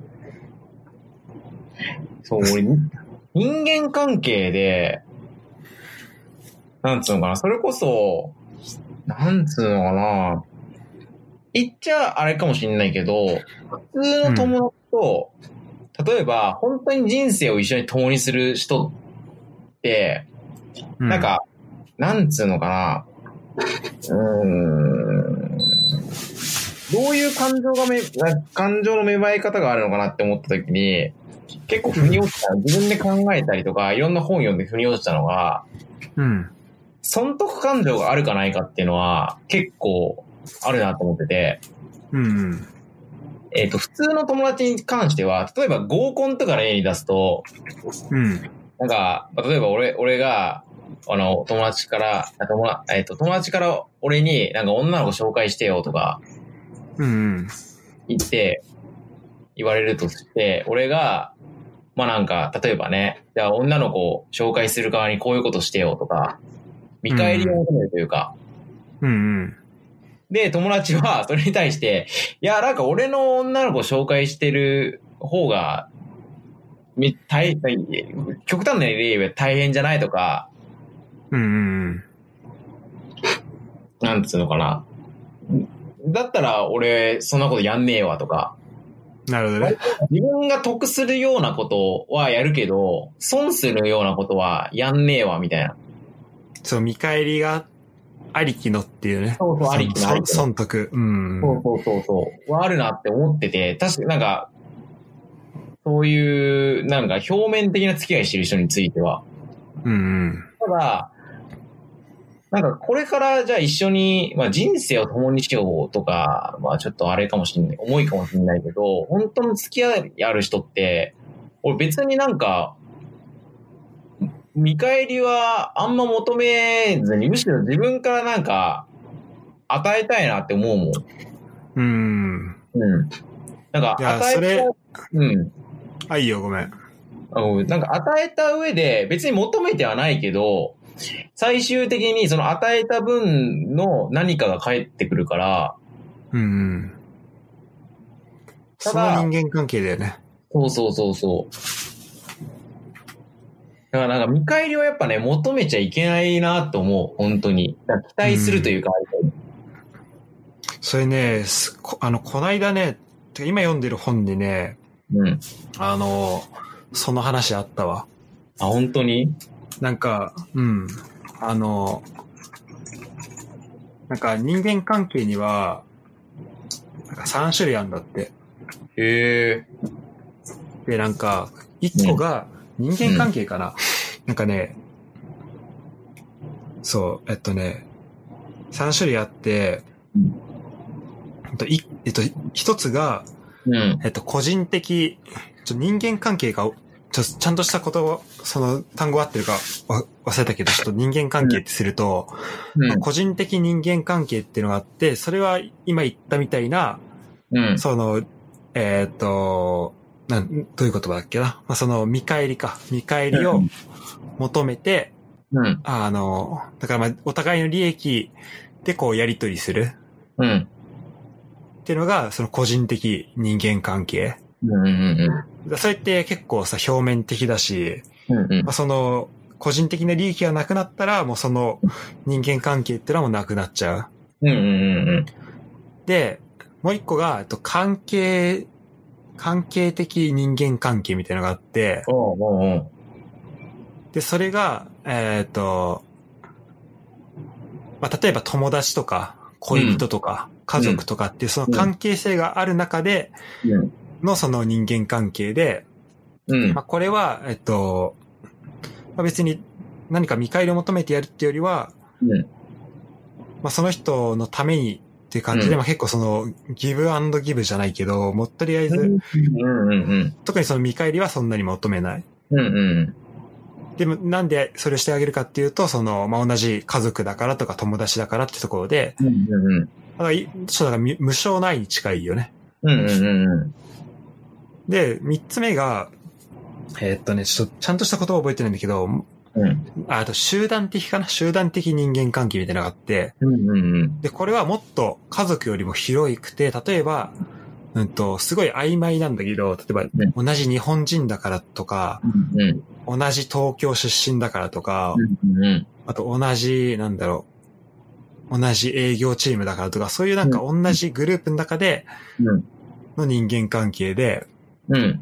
信頼関係かな？まあなんかそういうので、うん。それはなんか、あの、それも、えっと、そこでの、かあの、何かしてあげるっていうのは、見返りを求めるっていうわけじゃないんだけど、でもなんとなくその、あの、本当回り回ってね、だ人の、なんだっけ、情けは、みたいな、じゃないけど、自分が誰かに、のためにしてあげたら、うん。それ回り回って自分のところにその、いいことをしてあげたのは帰ってくるみたいな。うんうんうんうんなんかそういう感覚でこうみんな行動してるみたいなのがあるんだって。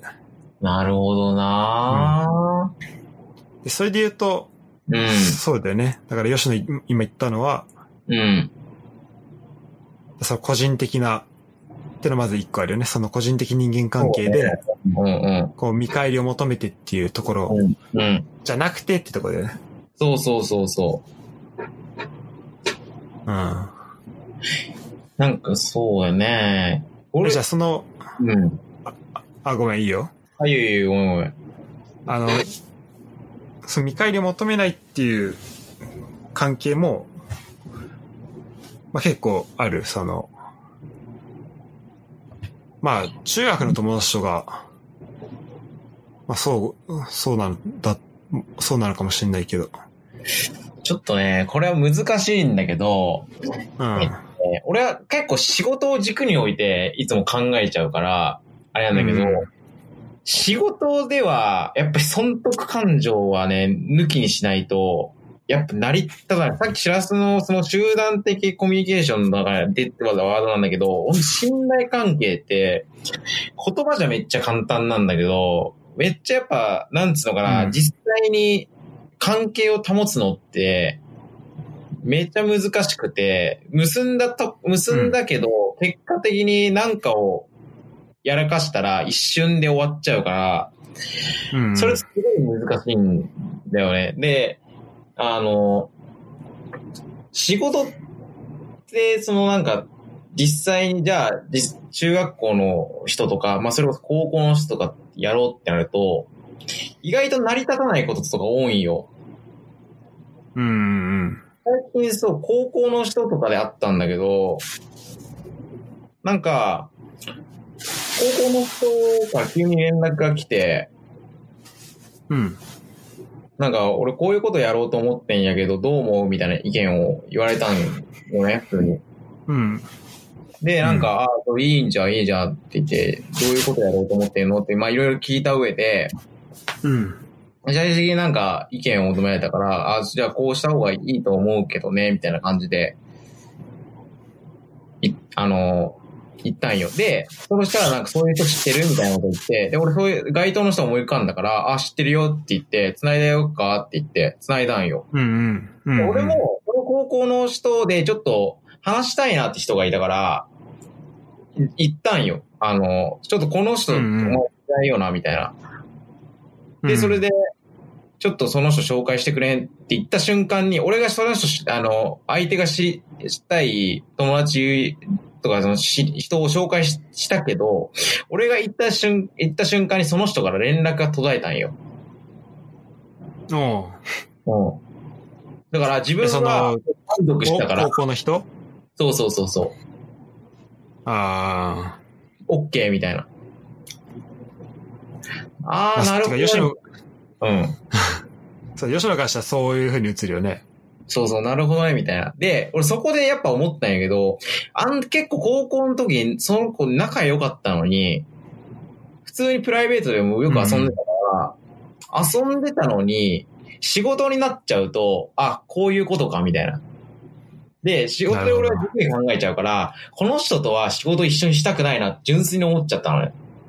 うん、まあ、そうだね。てかまあ、それは仕事じゃなくても、まあ事情は、細かい事情わかんないけど、ちょっと、いや、あの、ちゃんと話してほしいね、それはね。そうそうそうそうそうそう。ただね、そう、まあ、やっぱり仕事も割と人間性は出てくるからね。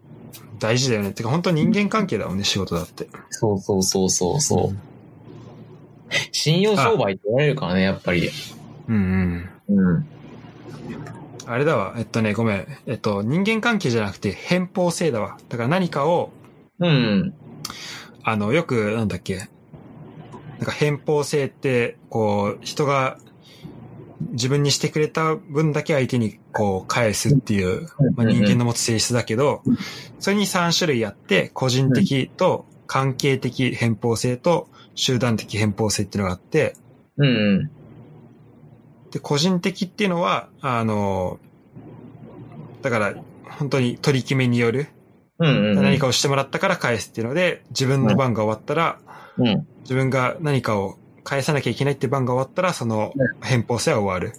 うんうんうん。で、関係的っていうのは、まあ、自分がね困った時は助けてもらえるっていう前提で相手を助けて、うん。あの、感謝と義理の両方が生じるけど、それはその相手との、その関係にある人との間に限られる。うん。で、集団的っていうのは、あの、まあ、もっと緩い感じで、うん。誰かを助けたら、巡り巡って自分を誰かに助けてもらうことになるっていう、まあばうんうん漠然とした考えにまあ基づいてるっていうなるほどね。感じで、うん。うんで、まあ、ここではその、なんだろう。まあ、えっと、個人的ってやつだと、うん。例えば何かをしてもらった時とかに、うん。こ今度こう何かを返さなきゃいけないっていう、こうなんか、ある種の義務感的なのが。生まれちゃう。う、生まれるから、うんだからそれがこの人間関係には良くないんじゃないかなっていうのを、この本書いてる人は言ってて、なるほどね。うんうんんで、集団的偏方性とか、うん。あの、関係的、関係的偏方性っていうのは、うんまあゼロじゃないんだけど、そのコントロールされてる感覚、この返さなきゃいけないっていう感覚は、うん。ゼロじゃないんだけど、うんまあでも、それよりも、あの、どっちかというとこう自分から、この、自ら、こう助けてあげたいとか、そっちの感覚が結構増えていく、いくから、この、個人的偏方性よりも、関係的偏方性とか集団的偏方性ってやつの方が、うん。こう人間関係には、まあいいんじゃないかなっていうなるほどね。話をしてる。それが少なくとも、えっと、うん。この二人の間で、例えば片方が、うん。あのーなんだろう、この、上辺の関係だと思ってて、もう片方は、あのー例えば関係的偏方性だから友達だから、あのー何かした分は、別に、あのー何でも返してあげるよっていうふうに思ってるみたいな。うん。そのお互いの認識が違うと、まあ、トラブルの元になりますねっていうのは書いてある。そうやなあ、なるほど。今の話ちょっと近い感じするよね。近いなあそうなあなんか僕はそう、それこそ、まあなんか義理人情みたいな、すごい大事にはしてる方だなっていうのはあって、うんうん。な、な、それ、なんて言えばいいのな？例えばさ、まあよくお世話になってる人とかいたりとか、まあ中学校でもさ、それこそ、ね、地元の友達とかあるんやけど、なんか今回、これこそまあ、チラスがなんかラジオやってるっていう話を聞いたときに、まあ、もちろん自分もそういう出演したかったけど、なんかシラスがやってるからこそ、うん。出たいなって俺思ったし、なんか、知らずの本、なんか、ポッドキャストで僕が出たことによって、なんかその、聞いた人が、あ、なんか、よしのってこんな感じなんだなとか、あ、こういう話っていうのは、じゃあこういうことやってみようとか、なんかそういうきっかけになればいいなって思ってやったから、うん。なんかいや、そうそうそう。あると思うよ。うん。そういう義理人情はやって、そこには多分損得感情はなくて実際に。うん。ねなんかこういう損得感情だったら、か例えばね、極端な話、出演したんだから出演料ちょうだいよとか。ねえ、てかこんなんだって、あの、悪いけど全然何の得にもなんないから。出てる人にとって。だって、みんな、でも、これ面白いんだよね。なんでみんなこんな出てくれるんだろうって思うけど、もう、いや、しらすのそれはね、やっぱりやってきたことだから、し人間性だと思う、やっぱ。いや、面白いよね。すうなんか、しかも、結構なんかひ、久々に会った人とかさ、初めてぐらいの人でもさ、ん。うん。こう、で、出るよって言ってくれるからさ、面白いんだけど。そうだなぁ。でもまあ、だから、そう、まあ、そうだね。本当、まあ吉野もこれありがとうございますなんだけど、本当に。うん。いやいや、こちらこそ本当にありがとうってなんだよね。夢が一個叶ったから。ちょっとまあ、そんなね、だこれを夢って言ってくれる人がいるから、まあもっと大きくしなきゃなって、まあ思うけど。いやーなんかそれこそ俺もね、将来、まあちょっといろいろ考えてて、うんうん。ねえ、なんかそれこそ友達と、ね、中学校の友達となんかそれこそ仕事で何か一緒にやって人生良くしたいなとかも考えてはいるから、あーちょっと何かどういう形でそうなるかわかんないんだけど、ただ、うんまず、ね、ちょっと自分が経済的にもそれこそ豊かになんないとそういうことはやれないなって思ってるから、まず自分今その準備をいろいろしてる段階か。そうそう、準備段階で、そこになったら、ちょっとね、そういうのをややりたいなと思ってるよね。楽しみだね。うん。それこそ、だから、まあそうなってくると本当信頼とか、信頼関係の世界でね。そうね。うん。そこはやっぱりなんか、その地元の友達だからとか、古くから友達だから、ちょっと難しいところもあるよね。なんかどうしてもやっぱり、ね、人だから、なんていうのかな、ちょっと、まあうわってなることもあるんだよ。うん。だって、そこはさ、もう、まあ地元ってかさ、大きいくくり、プラス個人のとこじゃん。うん。うん。うん。だからまあ人によって全然変わってくるのは普通だと思うし。そうね。そうだよね。その、ちょっとさっきのその信頼関係ってところで一つだけ、うんて。かその、なんだっけ、ごめん、ちょっとまた忘れした。えっと、損得感情、うんうん。なんつったっけ、さっき。何が？あの、損得感情、あ、損得感情でいいや。損得感情、あ、そう、見返りか。そう、見返りを求めるみたいなさ。話で言うと、だそれ、だそれがある友達関係って結構辛いじゃん。辛いね。うん。うん、ししんどいけど。うん。だから、本当このポッドキャスト出てくれる人は、まあ本当まあ見返りないからさ、これ。今んとこは。もてか、てかまあ、てか見返りを提示しないでやってるから、まあそれで出てくれるのはうん、本当ありがたいなと思うしうん、あの、まあ本当感謝してんだけど、う、うん。あの、な、えっと、7月さ、俺その、駒込で、あの、ルームシェアしてたのよ。あ、そうなんだ。あ、そそうそう。あ、行ってないっけ？なんかその、あの、地元ね。あ、そうなんだ。俺知らなかった。で全員この、い今までの会話で出てきた人だけど、うん。風太くんと、うん。近藤ね。あうん、そう。あと、かこちゃんと、あと、くにやと、うん。うん。あと、た、あと途中からたくみも、あの、え風太えうんうんうん。い入れ替わりだったんだけど、うんだからまあ、そういう、だまあ地元でもさ、だからもう本当まあまた、そう、なんだろう、ルームシェアとかしちゃうとさ、もう、本当近くなるじゃん。そうね関。うんうん。だからもうそうなると本当に、まあ今までも、そんな見返りとかは思ったことなかったけど、うん。本当に、あ、なんか、なんだろう、友達っていうかさ、見返りがない、で友達、なんだろうな、本当見返りはマジで、本当にゼロ、求めるのはゼロだなっていうふうに思うよね。ねえ。わかるわ。そうよね。だからこういうのがまあ、求こういうの。友達なんだな、うんなんだろうなって思うし、あの、うん。まあ別に、まあ何もいらないというか、いらないというか、まあ本当いてくれればいいっていう感じなんだよね。うん。うん。そうそれってだな。そう、なんかまあそういう友達がいるっていうのはね、すごい、持ってたのは良かったと思うし、まあ別にそれはあの、そのメンバーに限らないことだけど、うん。このポッドキャストでくれる人とかもそうだし。うん。うん。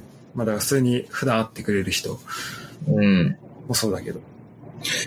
だってね、このポッドキャスト出てる人、ね、それこそ、多分あの、風太 AK 近藤くんとか、うん。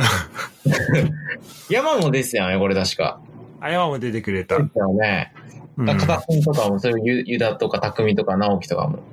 出てた。うん。の出てたけどさ、やっぱ、そこはなんか、しらすだからこそ出るみたいな感じだったと思うよ。だって俺もそうだったもん、しらすだから出るみたいな。本当うん。なんでなんだろうな。本当ありがたいけど。いや、それしらすの魅力でしょ、それは。そう、ちょっと本当にわかん、なんか自分だと本当わかんないね。なんか、うん。いや、もう、それは、そうだよ、そうだよ。うん。だから、うん。俺結構思うのは、うん。これもちょっとごめん仕事の話にまた戻っちゃって申し訳ないんだけど、仕事の今後なんかこの人と仕事がしたいとか、そういう感じでどんどんなると思うんだよね。その会社っていうくくりじゃなくて。うん。なんかリモートでできちゃうっていうのが分かっちゃったから、別に会社にいなくてもいいじゃんっていうのがあって、だからこそ、うん、そう、一緒になんかできる人、かつなんか、その自分、その自分の思いがけてるビジョンと一致してる人がいれば、いや、この人と一緒にやろうって言って、コミュニティができちゃって、そこで仕事が完結しちゃうみたいな。うんうん。ありそう。と思うよね。全然あると思う。うんだからそれこそ今結構考えてるもん、それは。うん。うん。だからこそその人との関係性はめっちゃ重要だなと思ってて。うんうん。そうそうそうそう。そうだよね。だから、確かにそれで言うと結構、本当友達には恵まれてるなと思うし、うん。まあ、だから実際そのね、友達と、友達になんか、じゃあ留学、このドイツから帰ってきたら始めようとか、まあいる間でもいいんだけど、なんかまあい行ったりはしてるし、うん。うん。で、それって、まあ別に、だからまあ仕事に置き換えなくてもいいけど、あまあまあ何でもいいんだけど、その、うんまあ何かしらで、その何、特にその、見返りとかが発生しない場で、こう、会えるとかっていうのはすごい、まあいいことだなと思うかな。特に今、ううんん。まあ仕事がかかってくるとさ、どうしてもなんか欲しくなっちゃったりとかすることはあると思うんだけど、うん。まあ、そうじゃない人がいるっていうのはうん、すごいいいことかなと思うね。でそしたらまあ別にそこで協力して一緒に仕事するっていうのもできるしさ。うん、確かにね。うん。どうなんだろう。ってまあ俺は思うけど。うん。確かに、確かに。将来、どれぐらいで始めるの？なんかある？ビジョンは。あ、えっとね、ざっくりとなんだ、えちょっとあまりここで攻撃するのもあれかなと思うんですけど、まあ、30にはね、それこそ、ちょっと経営の、まあ、いわゆるそのビジネスオーナーにはなるっていうのは、今決めてて、あ28に、脱サラ？あ、そうなんだ。あ、じゃあしっかり決めてんだね。うん。もっと早ければなおよしみたいな感じ。うんうんうん。そこまでにお金をしっかり。お金と、あとはその、まあ、信頼できるチームうん、と、あと自分人のその魅力作りっていうかな。うんうん。かな。その3つかな、今やってんのは。なるほど。それさ、えっと、なんか、こないださ、あの、そのまあ、今回のそのラジオ出演とかも含めたさ、なんかこうのん、やりたいことリストみたいなさ、ああ、見してくれたじゃん。うん、うん。うん。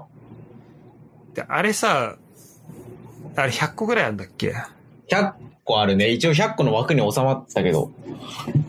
え、そう、あれもね、あれ面白いなと思って、うん。俺もやったのよ、この間。うん。やってみたので、全然100個とかまで書いてないんだけど、うん。あれ結構いいね。なんか自分の、うん。うん、自分のなんかやりたいこととかを、こう再確認できるし、そうそうそうそうん。う。そうやね。あれなんか、なんか本があんだよね。ああ、あるあるある。あの、なんだっけ？世界一ワクワクする。あ、じゃあ、予宿のすすめかな？よしく？うん。あの、大島圭介さんって人が書かれてる本なんだけど、あの、翡翠光太郎さん。はいはい。予宿のすすめ、マイワイの法則みたいな。ああ、そう、マイ祝いの放送。ああ、そうそうそうそうそう。そうそう、これに書いてあった気がする。かなそう。そうでまあこれいや、これいいよね。うん。そうでさ、これ、さ、うん。これなんか適当にさ、リストアップしてさ、やりたいこと。うん。で、それをさ、ちょっとこう、あ、こことここ似てんなとかでまとめてみたら、なんか、自分の中でいくつか、こう、方向性が、あ、こんなとこにあるんだな、みたいな、うん。なんとなく分かって。そうなんよね。で、結構、そこでもモチベーションも上がるし、いいよね。うんうんうん。わかるわかる。なんだかんださ、まあ、今書いた時とさ、例えば、これから3年後になって書い書いた100個、多分全然違う結果になると思うんだけど、そこで、例えばなんかいろんな経験をした上で、それを書くってなると、やっぱり知識って願望なんだよね、すごい。あ例えば、ね、それこそ、幸せこれからドイツ行く、い9月から行くんやっけ？あ。いや、えっとね、10月以降になりそうなんだよね、今。あ、そうなんだ。うんうん。多分、ドイドイツって今まで行ったことあるんやっけ？あ、行ったことあるよ。行ったことあるんだ。まあ、りまあ、でもまあ旅行ぐらいだけど。あ、旅行ぐらいか。だそこで多分、いろんな経験とか、やったことない経験をした上で、あ、これやってみてえなとか、また出ると思うんよね。ああ、あると思うね。あるだろうね。そうやって、そうそう、知らなかったことを知った経験になるから、そういう意味では知識を得たみたいな捉え方は僕はいつもしてるんだけど、だからその知らなかったを知るイコール知識は、で、なんかこういうことやりたいなっていうのを考えた時に、やっぱ知識って願望やなって思ったんよね。確かにさ、知識を得たらさ、そのうん、隣のさ、うん。知識を得て、例えばある分野について知ったらさ、その隣の分野のこともさ、ちょっとわかるようになってさ、そうね。そしたらうんじゃあその隣のことも、あこれやってみたいなっていうのが出てきたりもするしさ、うん。そういうことだよね。だから、なんか新しい経験をして、うん。それに近いことを、例えば俺がドイツ行ってなんか、新しいことをし、新しいドイツで経験したら、あ、じゃあドイツで、まあ前まではじゃあ3年間住めばいいと思ってたけど、じゃあドイツでもっと暮らしてみたいなって思ったりとか、うん。仕事してみたいと思ったりとか、うん。ドイツで子供欲しいなって思ったりとかうんもするかもしれないし、そうだな。っていうなんかどんどんこう繋がっていきそうだよね。うん。100個書いてるのはすごいわ。パッて出た ?100 個は。1回目はね、俺18個しか出なかったけど、に、に、これもう3回目ぐらいなんだけどやったの。3回目の時は意外とスラスラかけてた。30分以内ぐらいかけた。それはさ、ゼロから書くの？それとも積み上げていくの？えっ、とね、ゼロから書いた。ええー、すごいね。なあの、アップデートされたものもあるんだけど、内容が。うん。新しいのも追加したのもあるし、ただそのアップデートしたものに関しては、期限を切ったりとかしてた。ああ、あれか、その、もっと細かくなんだ、その夢が。細かくなったなんか、うん、確かに、でもそういう部分ありそうだね。うん。しかもさ、まあ、一回さ、一回書いてる時点でも漠然とそう、そういう、なんだろう、目標みたいなのがあって、うん。で、それをこう、どんどん、まあ、頭の中にそれを入れていくうちに、うんそれがどんどん具体的に、こうしたらいいなっていうのが出てくるっていうのはありそうだね。そうね、うん。結局何でもなんか期限とか目標切らないと、ずっと惰性で願望だけ持って生きるみたいになっちゃうからさ。うんうん。確かに。うん。結局、時間内にそれができるかっていうとこだもんね。